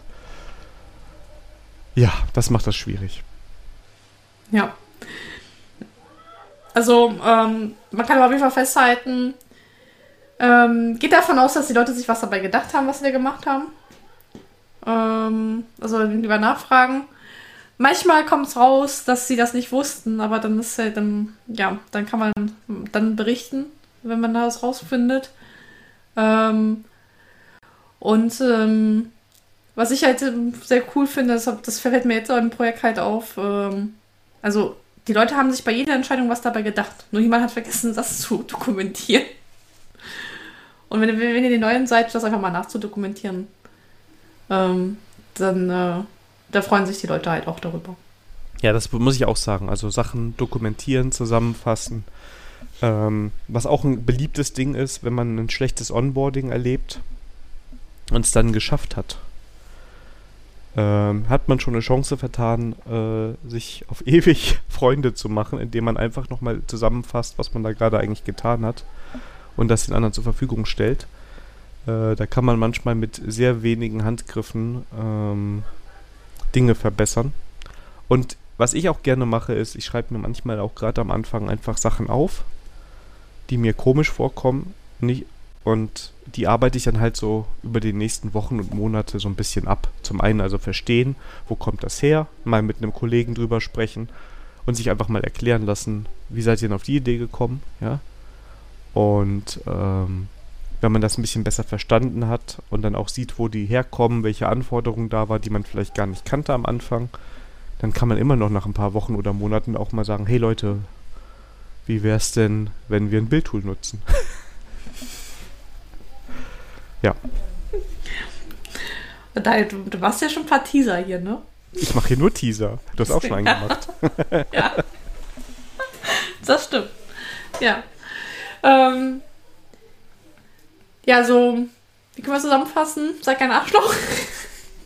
Ja, es ist irgendwie erstaunlich einfach. Also, das würde mich natürlich auch wieder äh, von den Hörern interessieren, ob die nochmal Tipps haben, wie sie das gut finden oder wie man so ins neue Projekt reinkommt. Ne? Bisschen zurückhaltend sein. So ein bisschen ah ja, ähm, auch vielleicht mal die undankbaren Aufgaben machen, weil auch Bugfixes echt gut sind, um einmal durch die Architektur durchzumüssen. Dinge dokumentieren und nicht sofort alles ändern, denn alles hat sicher irgendeinen Grund. Und auch wenn es ein schlechter war, sollte man da erstmal verstehen, warum das so ist, wie es ist. Und was auch sehr gut ankommt, ähm, also ich mache das nicht, weil ich halt zu oft die Projekte wechsle, aber als Interne, bringt einfach mal nach ein, zwei Wochen einfach mal einen Kuchen mit. Wenn ihr nicht im Homeoffice seid. Willst du irgendjemandem bei deinem aktuellen Arbeitgeber was mitteilen? ähm, nein, ich habe ja keinen Arbeitgeber. Ja, also bei deinem Auftraggeber, ja. ähm, nee, ich, weil ich nicht bei meinem Auftraggeber nicht vor Ort sein möchte, deswegen werde ich da, ähm, bin ich da halt raus. Die sollen den natürlich zu dir nach Hause bringen, den Kuchen. Ach, ich bin ja froh, dass sie mir, mir das Equipment nach Hause geschickt haben. Also meine Anforderungen sind da nicht sehr hoch. Aber ähm, ja. Aber dann, dann äh, aber ich habe mir sagen lassen vom Festangestellten, dass sie sehr begrüßen, wenn die Neuen halt äh, Kuchen mitbringen. Ja, also mindestens Kuchen mitbringen, den Rest sekundär. genau. Kuchen ist die halbe Miete. Ja. Aber das führt uns jetzt nicht der Kuchen, sondern das Thema davor so ein bisschen äh, zu dem zweiten Thema. Denn wir haben eben im Vorgespräch so ein bisschen drüber gesprochen, wir sind ja so beide, würde ich jetzt mal sagen, Entwickler, die immer predigen, man soll im Pair arbeiten oder im Team arbeiten, ähm, nicht so viele Einzelgänge machen. Und ich glaube, also ich spreche mal jetzt nur für mich, ich habe es aber so verstanden, dass du das Problem vielleicht auch hast, dass es manchmal schwierig ist, in diesen, ich habe mal gesagt, Default Pairing Mode zu kommen. Ähm, ja, also ähm, Also, also ich, also in meinen aktuellen Konstellationen arbeite ich überhaupt nicht im Pair. Das liegt einfach daran, dass, ähm, ähm, dass jeder im Team halt Einzelaufgaben kriegt. Also klar, wenn jemand Probleme hat, dann wird äh, nicht weiterkommen, da wird man angerufen und da schaut man halt, da ist man so ein bisschen im Pairing-Mode, aber halt, das ist nicht das Default-mäßig. Ich weiß, aber ich kann auch, ähm, ich weiß aus der Erfahrung, aus der Vergangenheit auch, es gibt auch mit Leuten, die ich auch nicht gerne paire. Also da, ähm, ähm, entweder weil einfach die Chemie stimmt und das ist für mich auch vollkommen in Ordnung. Ich meine, ich muss ja nicht mit jedem lieb Kind sein und das hat auch nichts mit Professionalität zu tun, wenn man sich einfach nicht, äh, nicht ausstehen kann. Das passt dann halt einfach nicht, das muss man auch, auch akzeptieren und ich halte das für professionell, wenn man dann sagt, okay, das passt halt einfach nicht. Oder es gab auch Leute, die verstanden Pairing so, dass sie wollten, dass ich denen alles halt vordiktiere, was, was sie da eingeben sollen, ja. Und dann sage ich, hey Leute, sorry, aber ich brauche keine Tipps. Ich bin da schneller, wenn ich das selber eintippe, ja. Und dann ist es für mich das Pairing halt, äh, halt auch sinnlos an der Stelle. Also ich habe erfahr die Erfahrung gemacht, ähm, ähm, die Chemie muss zwischen den Leuten stimmen um da reinzukommen. Dann, ähm, ähm, ähm, und man, also man muss halt auch nicht, dann auch so halt auch aufeinander halt eingehen können. Und wenn da jedes Mal so eine, also schon eine Abwehrhaltung halt ist, dann ist, ist es halt schwierig. Deswegen, ja, ich äh, mache gerne Pairing, aber mit groß, mit Aber, aber ich akzeptiere auch, wenn das halt äh, gerade auch nicht geht, weil man halt einfach nicht zusammenpasst. Ja, ich muss auf eine Sache reagieren, weil ich finde schon dieses Pairing mit Driver Navigator ganz gut. Ich würde aber nicht sagen, dass der Navigator äh, diktieren muss, was man genau macht, weil das super nervig ist, wenn du anfängst, super ins Detail gehen zu müssen.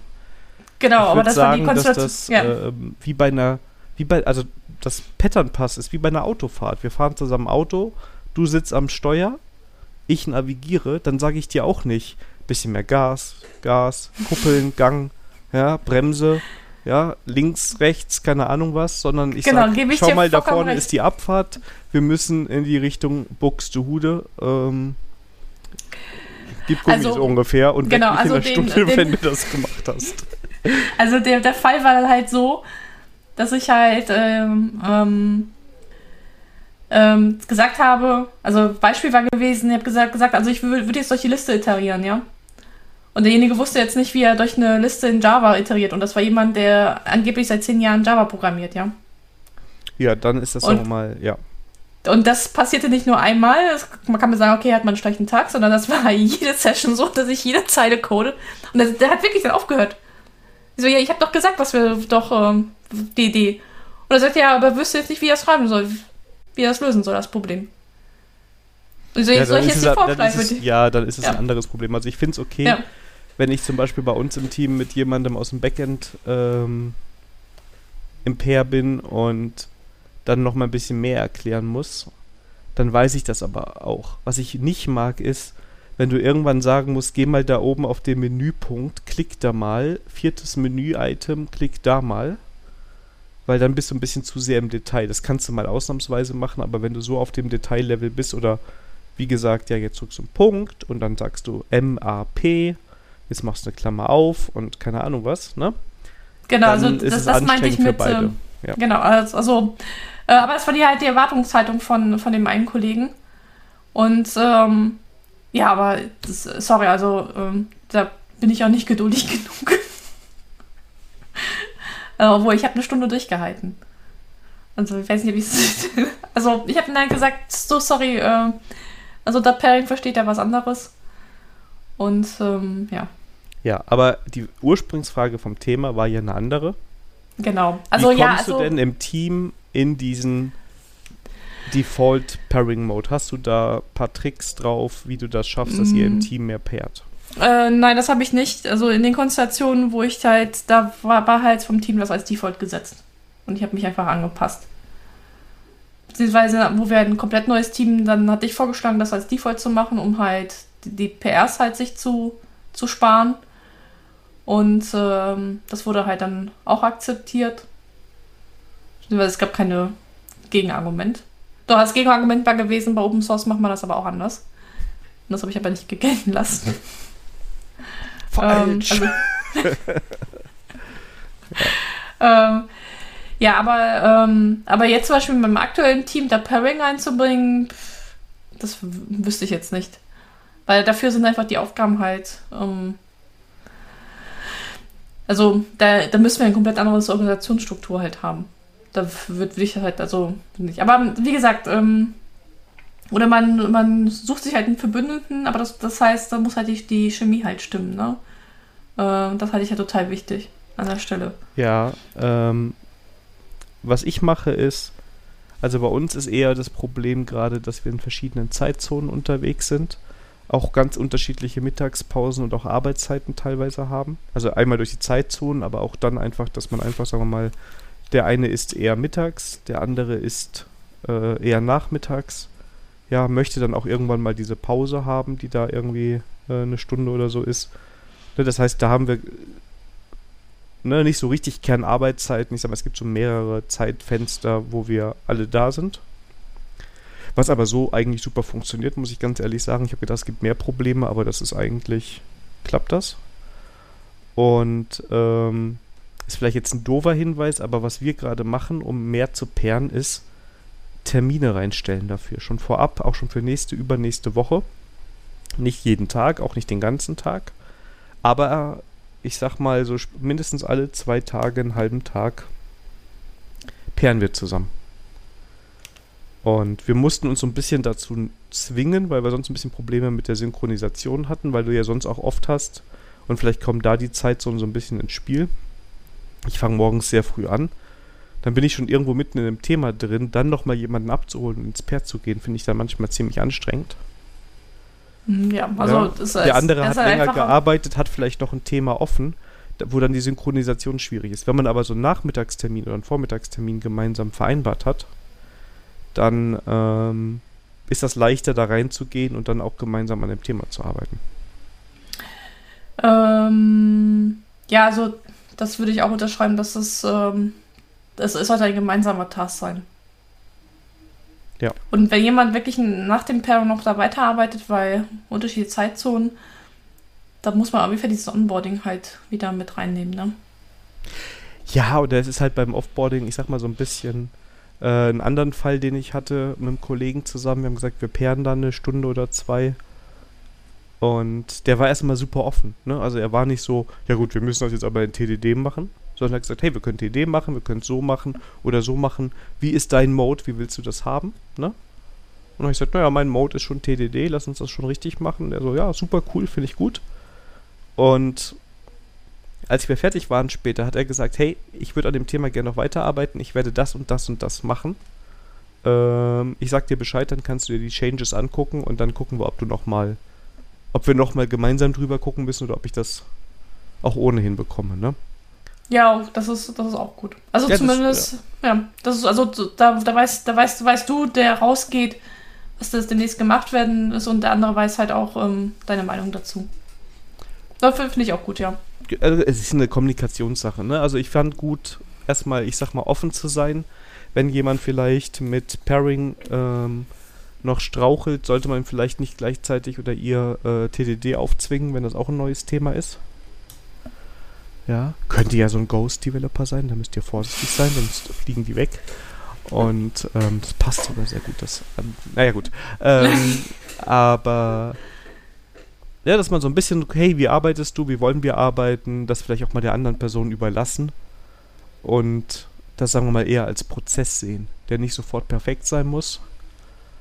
Aber wenn man den regelmäßig macht, sind die Ergebnisse besser. Also, und das muss ich echt sagen, jede Pairing-Session, die wir diese Woche gemacht haben, das war durchweg positiv, weil wir danach gesagt haben, ach geil, schau mal, jetzt haben wir hier ähm, aber doch nochmal einiges geschafft.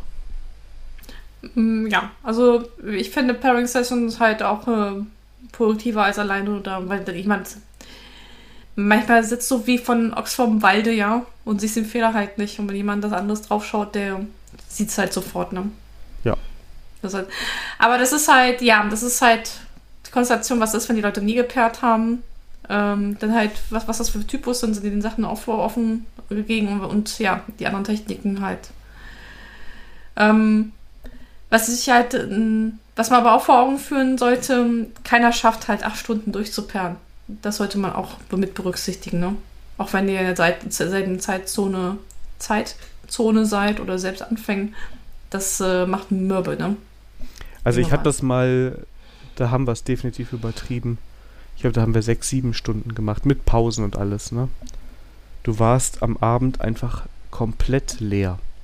Ich habe auch andere Teams gehabt, wo das mit viel äh, im Teamprogramming funktioniert hat. Da sind wir aber explizit hingegangen und haben gesagt, jeder kann immer rausgehen, wenn er oder sie eine Pause braucht.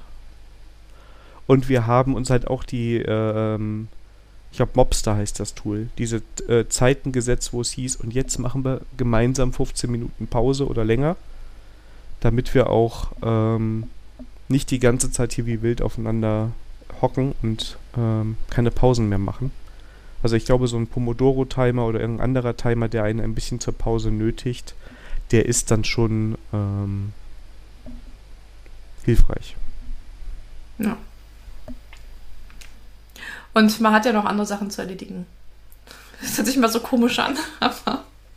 Ja, gut, aber ich meine, das ist halt du hast irgendwelche Meetings, du musst mal in deine E-Mails gucken, da sind auch bei uns äh, vielleicht mal Slack-Nachrichten oder sowas.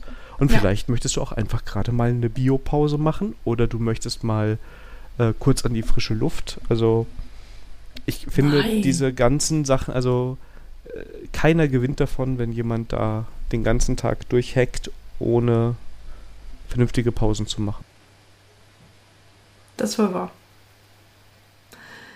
Aber so, so, ein, so, ein, so ein Kochrezept für Default Pairing Mode haben wir nicht, ne? Ich finde, also man muss sich erst, also ich, ich habe halt selber jetzt ein bisschen am Anfang wieder ein bisschen damit so, was ist am Anfang? Wir sind schon, schon ein Weilchen da dran, so ein bisschen gestruggelt, da so reinzukommen. Ähm, weil, ja, man kriegt halt alleine auch irgendwas hingehackt, ne? So ist es ja nicht. Aber äh, das Bessere ist was anderes. Genauso bei mir mit TDD. Ich muss mich da auch manchmal wieder ein bisschen zusammenreißen. ähm, ja. Also, ne, wenn, wenn, gerne, wenn einer der Hörer dann ein besseres Mittel hat oder das automatisch, das geht gar nicht anders. Bei mir ist es nicht so, ich muss mich darauf konzentrieren und das Ergebnis ist dann auch besser, aber man muss halt ja, so ein bisschen. Ja, Disziplin, das, ist, das ist, kostet halt einfach halt Disziplin. Genau. Und ähm,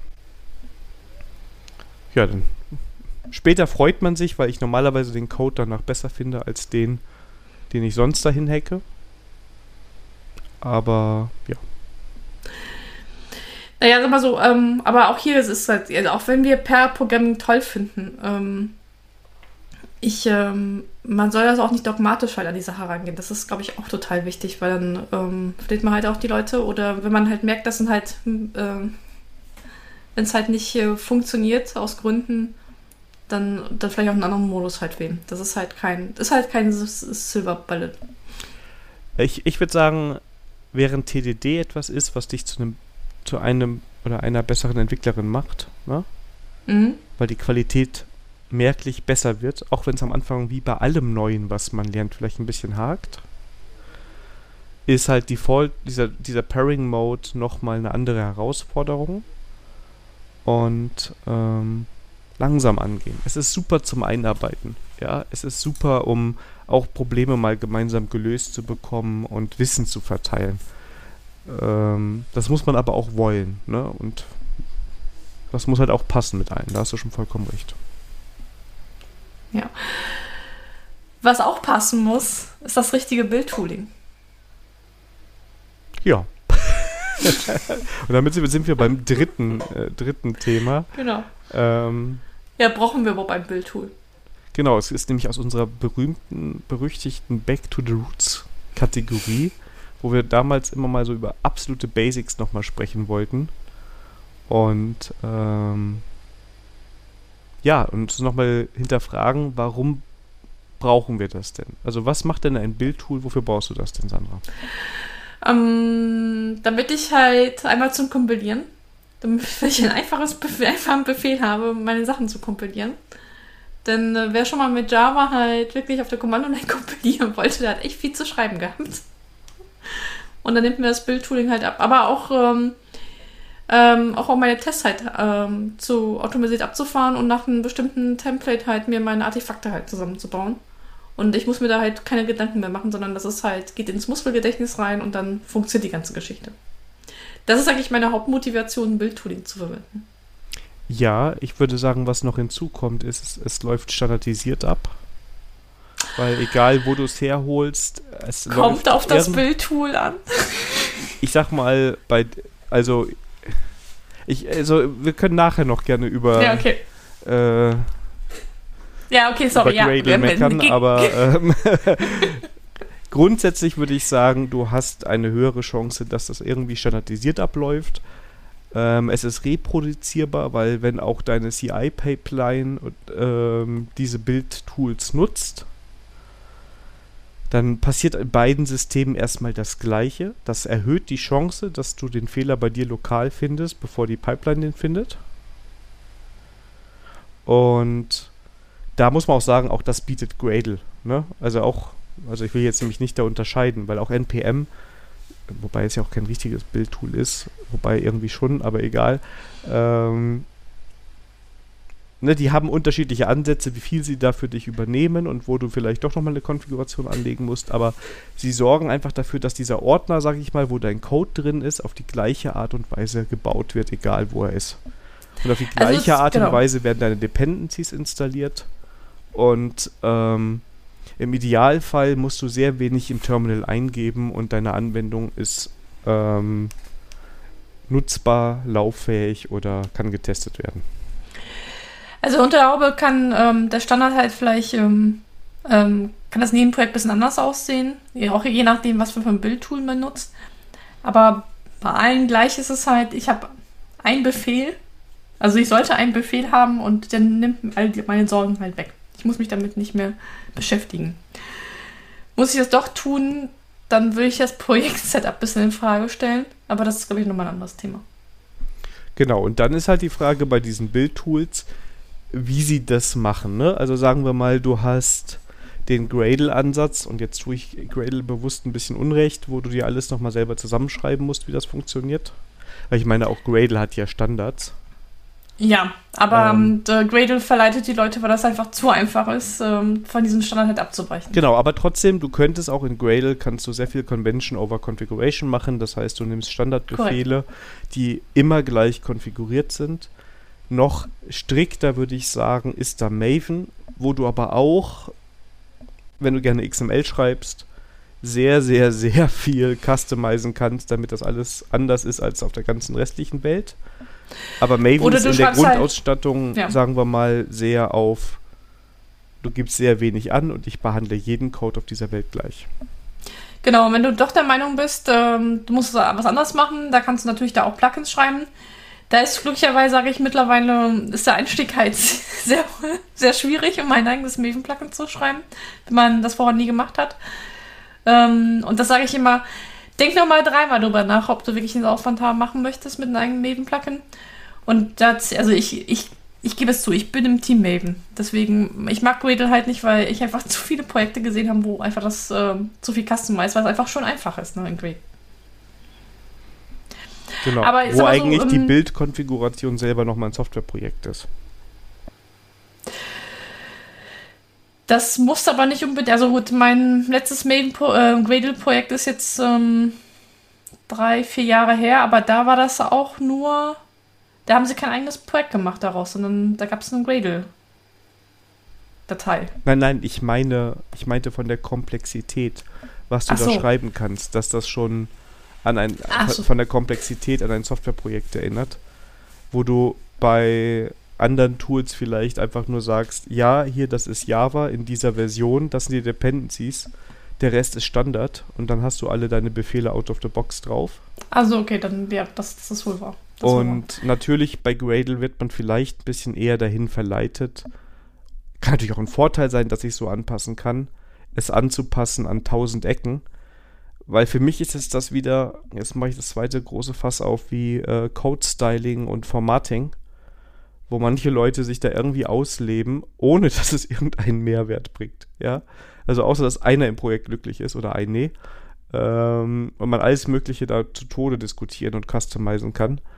Das sehe ich so ein bisschen das Problem bei diesen Tools, die dir so viel Konfigurationsmöglichkeiten da geben, weil du dann irgendwann so weg vom Standard bist, dass es halt auch für andere immer schwieriger wird, sich daran zu gewöhnen und einzuarbeiten. Wie sage ich in der Frontend-Welt? Weil, ähm, also, wo ich meine Ausflüge Richtung Frontend gemacht habe, da war immer NPM, aber da haben sie immer noch ein anderes Bild-Tooling gehabt, wie, wie Jan oder Webpack. Oder ist Webpack jetzt überhaupt kein Bild-Tooling, weiß ich es nicht. Aber nee, da war also, immer halt. Ja. Ähm, also da kam irgendwie, äh, oder Grant, glaube ich, war auch, war auch mal ein Thema gewesen. Da kam NPM nie alleine, sondern immer mit, ein, äh, mit einem anderen Tooling daher. Ist ja wie ein Sith Lord, ne? Die kommen immer ein Paar. also erstmal würde ich sagen, ähm, NPM ist erstmal ein Dependency Management Tool und ein, ein Tool, das Skripte ausführen kann.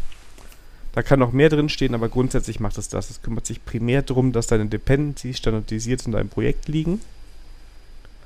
Und es bietet dir die Möglichkeit, Skripte zu definieren, mit denen du dann zum Beispiel Webpack startest oder dein anderes Bildtool. Ne? Und dann kann es auch sein, dass dein Bildcommand einfach Webpack heißt und dass bei dir das dann halt alles ausführt.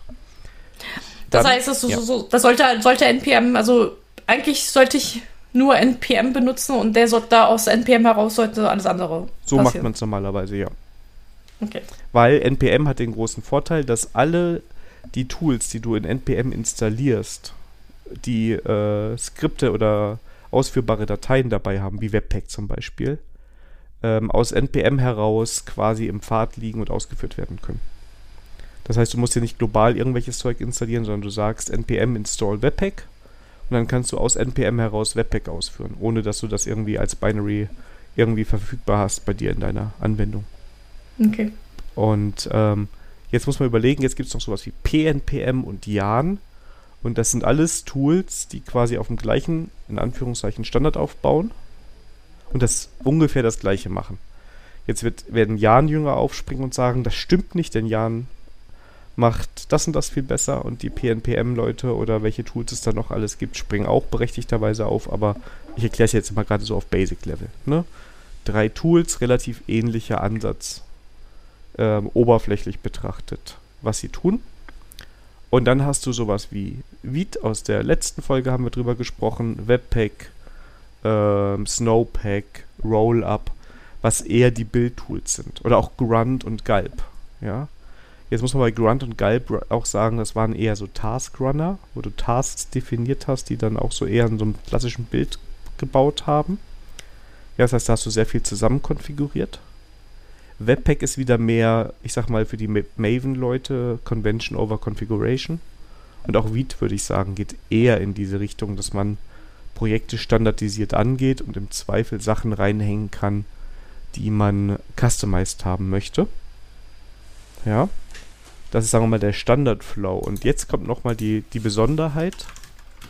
Ähm, Tools wie Create React App oder Angular oder äh, Vue die bieten eigentlich immer so eine Create View App, Create Angular App oder also so ein Tooling, wo deine Anwendung komplett installiert und alles wird.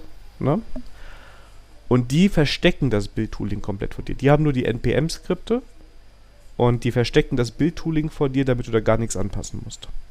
Aber im Hintergrund liegt halt irgendwo Webpack oder sowas. Ja, okay. Also, Klingt ein wenig komplizierter bei uns als in dem Java-Ökosystem, aber ähm, ich glaube, das liegt einfach daran, dass bei uns sich irgendwie Maven Gradle sich da so durchgesetzt hat. Es gibt noch zwei andere Toolings, aber ähm, wie Arndt oder von Facebook gab es noch einen, auch einen, aber ähm, da muss ich sagen, habe ich auch davon äh, weniger gehört. Aber das hat sich so, ja, ist halt ein anderes Ökosystem. Ja, wobei, also, also man muss wirklich sagen, also einfach gesprochen, wenn ich jetzt massiv runterbreche und ein bisschen was ausblende, ist NPM dein Dependency Management und dein Einstiegspunkt, um Skripte zu starten. Und dann hast du ein Bildtool dabei. Und da gibt es jetzt mehrere zur Auswahl. Ja, das ist vielleicht der Unterschied zur, zur Backend-Welt. aber das kannst du nehmen, das ist der Standard. Oder du hast so eine fertig gepackte Anwendung wie Create React App. Da, die versteckt das komplett vor dir, die hat dir einfach, da hast du vier Skripte in deiner Package-JSON in der Standardkonfiguration und die kannst halt einfach nutzen. So nach dem Motto bauen, testen oder starten. Okay.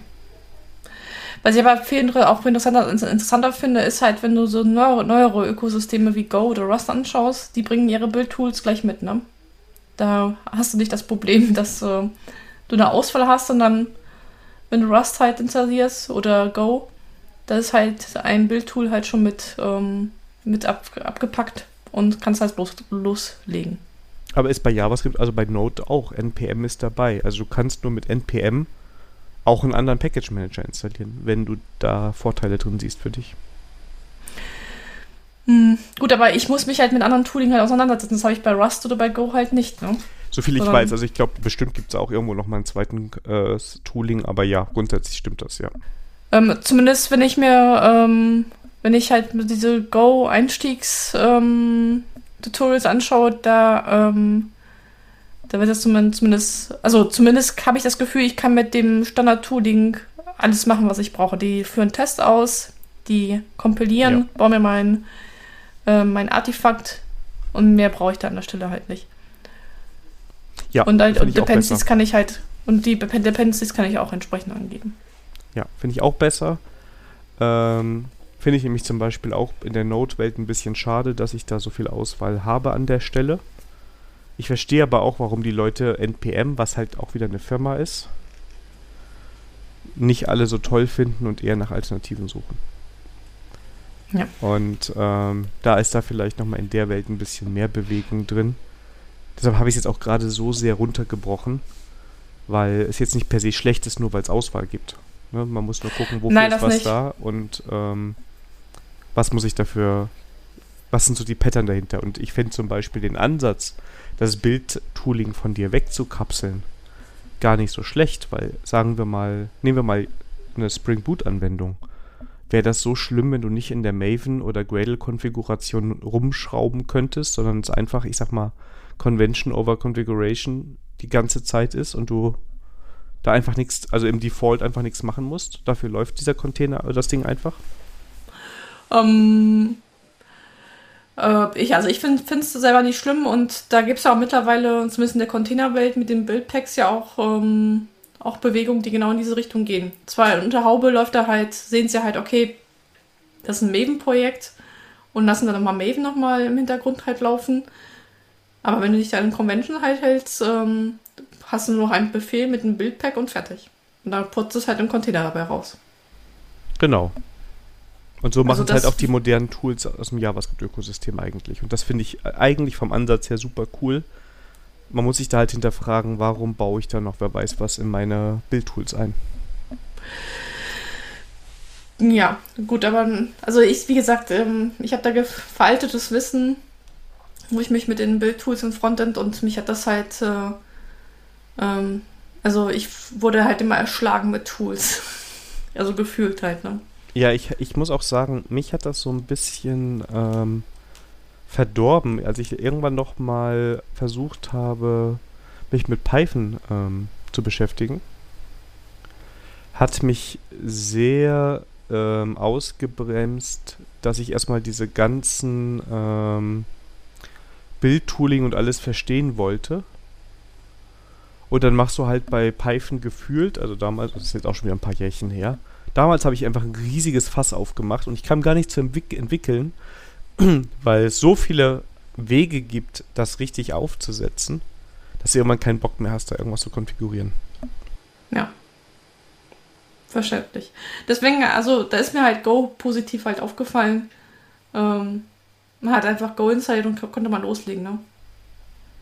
Wir sind doch eher ein Go-freundlicher Podcast. Das stimmt. Obwohl, dieses Jahr müssen wir mal Rust machen, ne? Echt? Wollen wir nicht wieder Go machen? Ich habe alles vergessen. Ja, Go wollten wir schon machen, aber ähm, die ganze Welt äh, redet jetzt über Rust und dachte ich mir, damit wir mit der Welt mitreden können. Müssen wir mal überlegen, aber wir könnten echt noch mal so ein paar Advent of Code oder sowas Aufgaben. Ja. Und mein, mein Lieblings-Einstiegsbuch äh, für Go ähm, ist gerade dabei, ein, ein, äh, ein Rust-Buch zu schreiben. Mit demselben Ansatz. Learning oh. Rust with Test. Und das ist auch online schon verfügbar alles? Ja, der, ja nicht das ganze Buch, der hat es gerade mal angefangen, deswegen, glaube so. die ersten paar Kapitel sind so. Dann machen wir dieses Jahr nochmal Go und nächstes Jahr können wir dann Rust machen. Können wir machen, ja. Können wir machen. Ja. Also müssen wir ja immer noch somit, streamen. Und was im Podcast ausgesprochen wird, das wird wahr. Außer Tomaten, wenn es um Tomatensauce geht. Das wird auch noch wahr. Pass auf. Du musst hier nur vorbeikommen zum Podcast aufnehmen. Okay, okay. Und dann kriegst du eine Tomatensauce, eine, die vorher fünf Stunden geköchelt hat. Gut. Aber wir haben jetzt nochmal über Bildtools gesprochen, warum, welche Vorteile sie unserer Meinung nach bieten. Ich glaube, wir haben auch ein bisschen rausgestellt, warum wir glauben, dass man sie nicht so anpassen muss oder so sehr customizen muss. Wir sind, glaube ich, beide eher das Convention over Configuration Lager. Ähm, wir haben uns sehr zurückgehalten, auf Gradle rumzuhacken. Ja, auch wenn es vielleicht das MS Teams der Bildtools ist. Und ähm, sehr geil. Vielleicht, sage ich jetzt mal nur. Vielleicht, vielleicht auch nur. Ja? Vielleicht ich, ich, vielleicht ich, sind wir auch nur unwürdig und verstehen es einfach nicht. Also ich glaube, wenn ich äh, jetzt über Nacht einen äh, Twitter-Shitstorm erzeugen möchte, dann schreibe ich Gradle ist das MSI-Teams der Bildtools. Sehr geil, sehr geil. Aber es gibt ja auch Leute, die MS Teams toll finden, ne? Ja, das ist ja auch okay. Ja. Also das ist äh, vielleicht, also auch da, vielleicht nutze ich es falsch. ja, also das, ich denke mir auch jedes Mal, wenn das Tooling nicht das tut, was ich möchte, ähm, dass ich, ich, ich der Grund bin. Alles ja, gut. vielleicht falsches Betriebssystem, ne? Hättest mal besser ein Snap installiert und genau. Ähm, ich finde ja auch, also soll ja gar nicht so negativ gehen. Man kann ja auch mit Gradle arbeiten. Ne? Meistens stört es mich nicht. Ja? Ähm, bekomme ich gar nicht mit in meiner täglichen Arbeit, was da im Hintergrund läuft. Aber diese C, diese 5%, wo du es mitbekommst, die nerven dann. Aber hatten, die hatte ich aber auch schon mal mit anderen Bildtools. Also ich habe mich auch schon mit Maven rumgeschlagen und habe es nicht verstanden und mich dann über irgendwelche Parent Pomps äh, geärgert, wo dann wer weiß, was drin konfiguriert war. Ähm. Ja, du hast, du hast recht. Also ähm, man kann auch Maven, Maven ähm, halt falsch in Anführungsstrichen ähm, konfigurieren und da regt man sich auch auf. Ich habe den Eindruck, dass, ähm, dass bei Maven das schwieriger ist als bei Gradle. Ich frage mich nur die ganze Zeit, ob das jetzt ein Argument für Maven ist oder ob das eher auch ein Kritikpunkt an Maven ist, weil es ja schon schön wäre, wenn es einfach erweiterbar wäre. Nein, eben nicht. Dann wird das Convention halt jedes Mal. Dann, dann hast du immer die Diskussion, also das ist immer der, also das ist schon mal ein Argument für Maven, dass es schwer konfigurierbar ist. Weil ähm, dann fangen die Leute halt, weil die Einstiegshürde zu, zu, zu verkonfigurieren so hoch ist, dass die Leute sich das dreimal überlegen, ob, ob sie die Convention halt. Ähm also ich muss sagen, es fängt für mich davon, hängt es echt schwer davon ab, was will ich denn gerade konfigurieren. Bin ich der Meinung, dass alle Welt, die dieses Tool nutzt, keine Ahnung hat, deshalb ändere ich alle Basics, die da eingestellt sind, weil bei mir keine Ahnung was vor den Tests immer noch mal 5 GB äh, Daten runtergeladen werden müssen, äh, damit ich abends was gucken kann. Oder ist es sowas, hey, ich habe jetzt mein Tool und ich möchte in irgendein Reporting mich reinhängen oder so. Und ich hänge jetzt ein Plugin in mein Maven, damit ich die Testergebnisse in mein Tool reinbekomme dann würde ich sagen, soll es einfach sein, das Bild zu customizen, wenn ich quasi nur mithören möchte. Ähm, wenn es darum geht, alles zu ändern, dann darf es ruhig komplizierter sein. Aber ich sag mal, diesen lesenden Zugriff nenne ich das jetzt mal. Ist das verständlich? Den finde ich ja, eigentlich gut und der soll ähm, einfach sein. Aber genau den Fall, was du schilderst, ist doch eigentlich einfach. Du bist die Maven-Expertin. Du hast schon gerade gesagt, es ist schwierig zu konfigurieren und dann habe ich gesagt, also ja, also mit konfigurieren meinte ich halt solche, ähm, also Conventions halt zu konfigurieren. Also ich finde, was du, also sowas wie in Maven liegt alles unter Source Main Java. Wie oft habe ich die Diskussion gehabt, wieso wir das nicht unter Source ablegen können? Und da fingen ja. die Leute an, an die, diese Default-Ordner halt äh, zu, ähm, zu, ähm, zu verbauen. Oder halt Maven halt ähm, gibt halt an, wie halt eine bestimmte äh, Struktur halt sein soll, ja. Von den Ordnern her. Und, und äh, warum muss das Target heißen? Wieso kann es nicht anders heißen? Und dann fangen an, Leute dieses, diesen Ordner halt zu verkonfigurieren. Oder Leute wollen ihr Frontend bauen in dem Tool. Das sollte schwierig sein. Das ist viel zu einfach. Ja, das ist echt einfach. ja, siehst du mal, das Tool ist auch alles, ja. Ja, ja. aber ähm, gut, aber das ist aber so, die, ähm, also die, ja, was heißt wenn ein Plugin fertig ist, ist es relativ einfach, in diesen Bildprozess reinzuhängen. Die Schwierigkeit ist eher, das Plugin halt zu schreiben, wenn man das nicht weiß, wie das geht. Ja, und ich meine, aber ein Plugin könnte ja sowas sein, wie ich habe jetzt mein cooles Test-Auswertungstooling hier in der ja. Cloud. Und ich möchte jetzt ein Plugin, das meine Testergebnisse da reinpipet. Ja, das ist ein bisschen schwieriger. Genau, und Wenn das war mein Punkt, muss, wo ich sage, ja. das sollte einfach sein. Gut. Und ähm, ja, gut, gut, aber ich, gut, ich bin jetzt auf Bias, weil ich weiß, wie man das schreibt, deswegen weiß ich nicht. Ähm, aber sag mal so, es ist schon, sag mal so, es ist kein Skript wie bei Gradle, sondern du musst da wirklich ein, ein Projekt halt anlegen und das halt dann selber schreiben, ne? Mhm. Aber ich finde das halt in Ordnung, weil ich mir denke, da überlege ich mir das dreimal, ob ich das äh, selber schreiben möchte oder ob das, ähm, oder benutze ich etwas, was fertig ist. Und bei vielen Sachen ist das so, dass äh, viele Toolings halt ein Medium-Plugin dann schon mitbringen. Ja, ja, also ich, ich glaube, es ist okay. Ähm, ich weiß, warum du das sagst. Ich finde es schade, dass man das so beschränken muss. Es wäre ja viel besser, wenn das Verst professionelle Verständnis so wäre, dass man sagt, hey, ich muss jetzt nicht jede, die, das Rad hier nochmal neu erfinden, sondern ich nutze den Standard, die Konvention, damit mache ich allen das Leben einfacher. Und ähm, ja, habe auch weniger Arbeit, ich habe weniger zu pflegen da, wenn ich einfach den Standard nehme. Und dann kann man das auch mit Gradle wahrscheinlich vernünftig machen.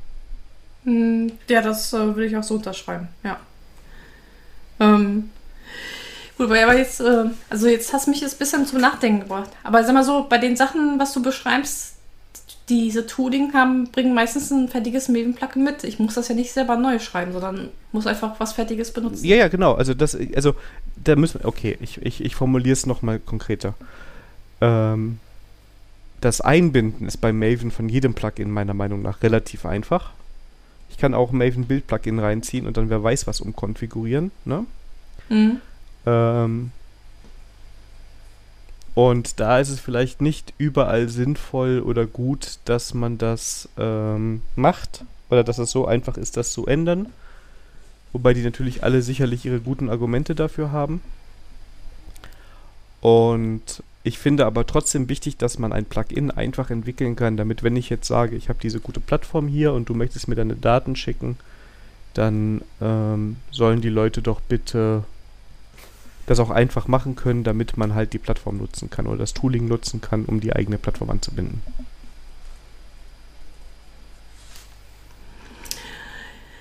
Ja, das ist, äh, also das ist Punkt für Gradle. Es ist halt in Maven halt, also du musst halt ein komplettes Java-Projekt nochmal neu aufsetzen, ne? Du musst halt wirklich ein, ähm, ein Jar schreiben, was dann halt der Maven-Plugin ist. Ich glaube, wir vermischen gerade auch ein bisschen. Also, was ich ja nicht will, ist dieses Geskripte wie bei Gradle, ne? Wo ich einfach in meinem Bildtool nochmal rein sage, ach übrigens, mach nochmal das. Aber das war mal der Vorteil von Gradle, dass man so einfach alles mal schnell anpassen kann. Ja, ja aber lass uns mal gerade an dem einen Punkt bleiben. Und okay. das machst du in, in Maven halt einfach nicht, weil du dafür so ein Plugin brauchst und das muss so vernünftig, ich sag mal, entwickelt worden sein. Das muss irgendwo ja, das ist ein eigenes Softwareprojekt. Und also deswegen, also ich, wie gesagt, ich finde das als Vorteil, weil man dann, dann die Leute dazu zwingt, darüber nachzudenken, weil sie da ein bisschen mehr Aufwand halt haben. Ja. Ein kontroverses Thema. oh, aber ich, also, so, also ich finde es cool. Bradle ist das MS Teams. Da habe ich was gesagt. Uiuiui. Aber ich, ich, ich will das ganze Wochenende das abfeiern. oh. Oh. Ich muss nachher meinen Ko äh, unseren, unseren geschätzten Kollegen das schreiben. Der wird das auch abfeiern. Nee, nee, nee, nee, der soll das erst in der Folge hören. Nein, der, der darf das vor. Nein, nein, nein, nein, nein, nein, nein. Erst oh, in der ah, Folge. Okay. Sonst macht okay. es ja keinen Spaß mehr. okay. Ich werde ihn dann mal schreiben, wenn die Folge raus ist. Er muss unbedingt sich die Folge in der Minute sowieso anhören. Oh. ja. Nein, alles gut. Ja, wenn ihr andere Meinung zu Bildtools habt oder ihr der Meinung seid, Bildtools brauchen wir alles nicht, der richtige Entwickler schmeißt den Compiler selber an, dann schreibt uns. Oder wenn ihr der Meinung seid, wir haben was vergessen, was euch unterschlagen, dann macht uns auch darauf aufmerksam, dann machen wir gerne ein Follow-up. Also wir machen gerne Follow-ups, ne? Wieso sprichst du von dir im Plural? ja, weil ich hier Majestät bin. Bitte was? Hallo? Das wüsste ich ja. aber. Ja. ja du, ich, also, ich habe das schon vermerkt, dass du mich nicht immer mit Eure Majestät ansprichst. Ja, natürlich, mit Recht. ja, also hallo hier. Ja, genau, mit Recht habe ich das angemerkt, genau. Ja, also ab zwei Stunden, muss ich sagen, nimmt die Qualität hier massiv ab. Was? Wir, wir, wir, haben noch keine zwei Stunden. Ja, wir haben noch ein bisschen. Was? So schlimm? Nein. So, alles gut. Ähm, ja, kommen wir zu, zu Terminen.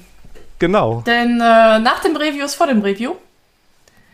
Und äh, am 30.09. ab 19 Uhr im Discord wieder äh, machen wir wieder ein Review. Und wir freuen uns über zahlreiches Erscheinen mit dem Kaltgetränk oder Warmgetränk eurer Wahl. Und ja. Und ich würde sagen, das letzte Mal war ja eher wie so ein Hörertreffen. Also ihr müsst keine Angst haben, dass ihr da ähm, keine Ahnung was äh, abgefragt werdet, wie euch Folge Psch. Minute 10 von Folge so und so viel. Nein, also ich glaube, es ist, es ist schon mittlerweile durchgekommen, dass es, dass es unser Alias ist für einen Hörertreff, oder? Ich wollte es nochmal genau sagen. Okay, also für die neuen Zuhörer unter ja. uns. Ähm, wir nennen das Review, aber eigentlich ist es ein Hörertreff, ja. Genau. So, und ein Comeback haben wir, denn ja. Konsumspalt ist wieder da. Du meinst Konsum, Spiele, Serien, Bücher, Filme, Musik, Services, Konsolen, Podcasts, Apps, Tools und Shops. Ja, yeah. und diesmal, ähm, also ich arbeite wieder an der Rückeroberung.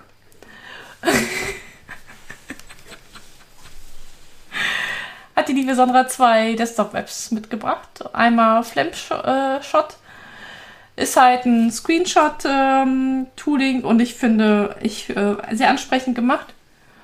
Ähm, also, also das macht das, was es soll. Ne? Also Screenshot, du kannst da ein bisschen Texte reinschreiben, äh, äh, so, so ein ähm, Sachen halt verwischen und die Sachen auch abspeichern, auch direkt in die Cloud-Dienst deiner Wahl. Äh, was ich da aber sehr cool finde zum anderen Screenshot-Tooling, das ähm, von der UI her. Also obwohl ich halt Backend-Entwickler bin und an der Konsole gerne arbeite, hat mich das äh, doch sehr beeindruckt, wie sie das Pop so ein einfaches Problem halt so cool gelöst haben. Das ist ein schlechter ein Einfluss. Ja, das, Daniel, das, daran bist du schuld, dass ich jetzt so auf UI achte. Aber es sieht echt fancy aus. Ist aber nur für Linux, ne? Nein, auch für Macintosh und Windows, meine ich. Echt? Aber ja. ich meine, es gibt ja, doch tatsächlich, aber ich meine, es gibt ja Build-in ja, ja du, mein Build-in, mein Build-in-Tool funktioniert auch wunderbar, was es soll. Aber ich finde das trotzdem fancy. Ist halt ein Snap wahrscheinlich wieder. äh, nein, den gab es auch als. Ähm, nee, das war kein Snap. Also. Also sag mal so, ich, nicht stimmt auch nicht. Ich benutze auch nicht das Build-in, sondern ich habe da eigentlich vorher Shutter benutzt, das musste ich nachinstallieren. Ach so, ja. Aber ja. Also ja, man kann auch äh, seine Screenshots, Apps optimieren. Klingt komisch, ist aber so. Ja. ja.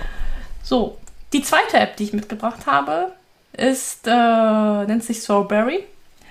Und das ist ein Music Player, aber ich fand den cool, weil das ein Fork ist von Clementine. Und warum fand ich Clementine ganz cool? Weil das ein Fork war von Amarok 1. Ja, er sieht ein bisschen altbacken aus, aber ich fand eigentlich Amarok 1 ganz cool von der Aufteilung her. Mit Amarok 2 bin ich nicht so, ähm, nicht so Freund geworden und deswegen Fand ich ganz cool, wo ich gelesen hatte, dass es Clementine ist irgendwann eingeschlafen von der Entwicklung her, dass man da einen forken äh, und das auch aktiv weiterentwickelt wird. Ja, und das äh, bin ich jetzt seit ein paar Wochen am Nutzen und äh, ja, die gute alte Zeit. Und das sagen wir mal, da sind dann die UI-Ansprüche nicht mehr ganz so hoch bei. Ja, ich weiß, es ist mal altbackend, aber mehr. Aber ich habe mir sagen lassen, es gibt noch von Winamp auch ein Fork für die Nux. äh, vielleicht, aber das ist dann nochmal, aber das ist schon wieder cool, oder? So oldschool. Ah, ja, ich weiß nicht. Aber ja, okay. Was, ne, was soll man machen? Man hat so eine Linux-Maschine, da muss man nehmen, was man kriegt. ja, bei den neuen modernen Musikplayer, da war irgendetwas, was mir halt nicht gefallen hat. Okay. Ja, ich bin da sehr picky, was das angeht. Ich, ich merke das schon. ja. Aber äh, wenn ihr äh, sagt, Sandra, du bist da vollkommen auf dem falschen Trichter, du musst das und das benutzen, dann bin ich gerne für. Ich, ich ändere ja gerne auch meine, meine Meinung, wenn äh, etwas Besseres um die Ecke kommt. Ja. So, der Daniel hatte Zeit zum Spielen. Genau, denn äh, vor ein paar Tagen, ich wundere mich gerade, warum das jetzt heute, das kann eigentlich gar nicht sein. Ach so, nee, schon Mitte Juli wurde das Spiel des Jahres rausgegeben. Oder bekannt gegeben. Und ähm, das kann man eigentlich gerade sagen, denn das äh, Spiel des Jahres ist Cascadia im Herzen der Natur. Darum geht es heute nicht. Ich habe das Kennerspiel des Jahres äh, ungesehen gekauft, nämlich äh, Living Forest. Das heißt, als ich gesehen habe, oh, das ist das neue Kennerspiel und bis jetzt hatte ich, bin ich immer sehr positiv überrascht gewesen von äh, den, Spiel, den Spielen des Jahres. Ähm, haben wir das mal gekauft, kann man ab zwei Personen spielen. Und es geht darum, dass man ein Waldgeist ist und verhindern will, dass der eigene Wald abbrennt. Und dafür muss man äh, Feuer löschen und äh, sein Territorium, ich sag mal, mit Pflanzen begrünen und Tiere kaufen oder erwerben, die dann für einen, die einen mit Effekten ausstatten. Und ist ein schönes, kurzweiliges Spiel, das man zu zweit schon spielen kann. Ähm, das sehr verschiedene Faktoren aus hat, wie man gewinnen kann.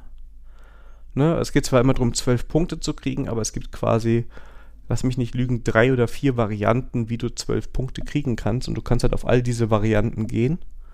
Und das, ähm, das macht Spaß. Ist aber auch relativ schnell gespielt. Also, ich glaube, wir haben jetzt äh, das erste Mal ungefähr eine Stunde gespielt. Auf der Verpackung steht 30, 40 Minuten. Ich glaube, wenn man es ein paar Mal gespielt hat, kann man das auch erreichen. Und ja, das war eine spannende Sache. Wir haben zwar noch die Verpackung, wo nur draufsteht, nominiert zum Kennerspiel des Jahres. Dafür war sie reduziert. und ähm, wir haben uns gedacht, ach, der Inhalt wird schon der gleiche sein. Und hat sich auf jeden Fall gelohnt. Living Forest. Ja, ich hatte auch Zeit zum Spielen gehabt und ähm, ich habe jetzt ähm, den Nachfolger von der Crew äh, gespielt, The Crew Tiefsee. Ähm, vom Spielprinzip dasselbe wie The Crew, also man muss kooperativ halt äh, Skat spielen, sag ich immer.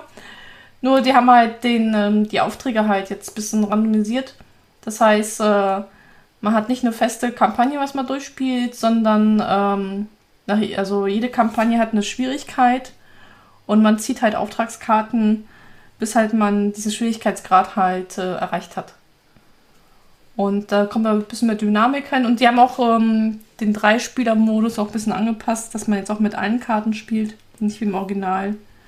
Halt mit einem ähm, Set weniger an Farben. Ja, aber sonst vom Spielprinzip ist es halt ähm, gleich geblieben. Ähm, ich bin der Meinung, es hat jetzt ein bisschen mehr Wiederspieleffekt Aufgrund dessen, dass halt ähm, die Kampagnen jetzt nur Schwierigkeitsgraden und die Aufträge halt sich dann halt immer wieder sich halt ändern. Okay, weil die Crew fand ich ziemlich gut. Äh, Tiefsee müssen wir irgendwann mal zusammen ausprobieren. Ja, das können, können wir machen. Also, ähm, also ich fand ihn sogar jetzt besser als die Crew. Also die Crew fand ich auch schon sehr cool. Ähm, Tiefsee fand ich da aber ein, ein, sag mal, Tick besser vom Spielprinzip. Also ist eigentlich eine Weiterentwicklung vom Spielprinzip. Sehr schön. Ja. So, da haben wir es wieder. Und wir sind über zwei Stunden. Nein. Doch, habe ich mir aber bei den Themen schon gedacht, weil wir waren irgendwie bei den News des Monats oder so schon bei fast der Stunde. Da habe ich gedacht, uiuiuiui, wir knacken die zwei.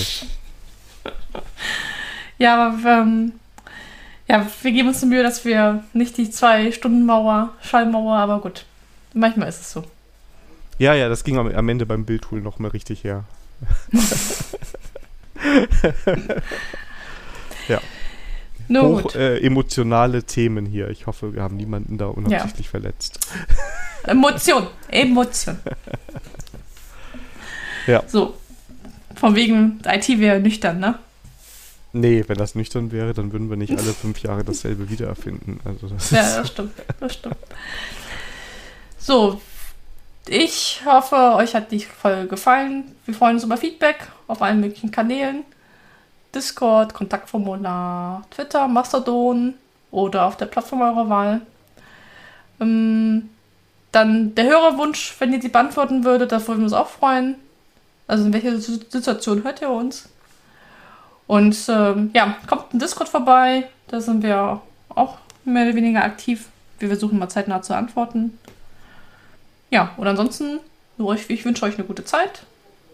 Schönes Wochenende, also zumindest für uns und dass das Wetter nicht so warm bleibt. Genau. Das wünsche ich euch auch. Bis dahin, habt eine tolle Zeit. Bis zum nächsten Mal. Tschüss. Tschüss. Tschüss.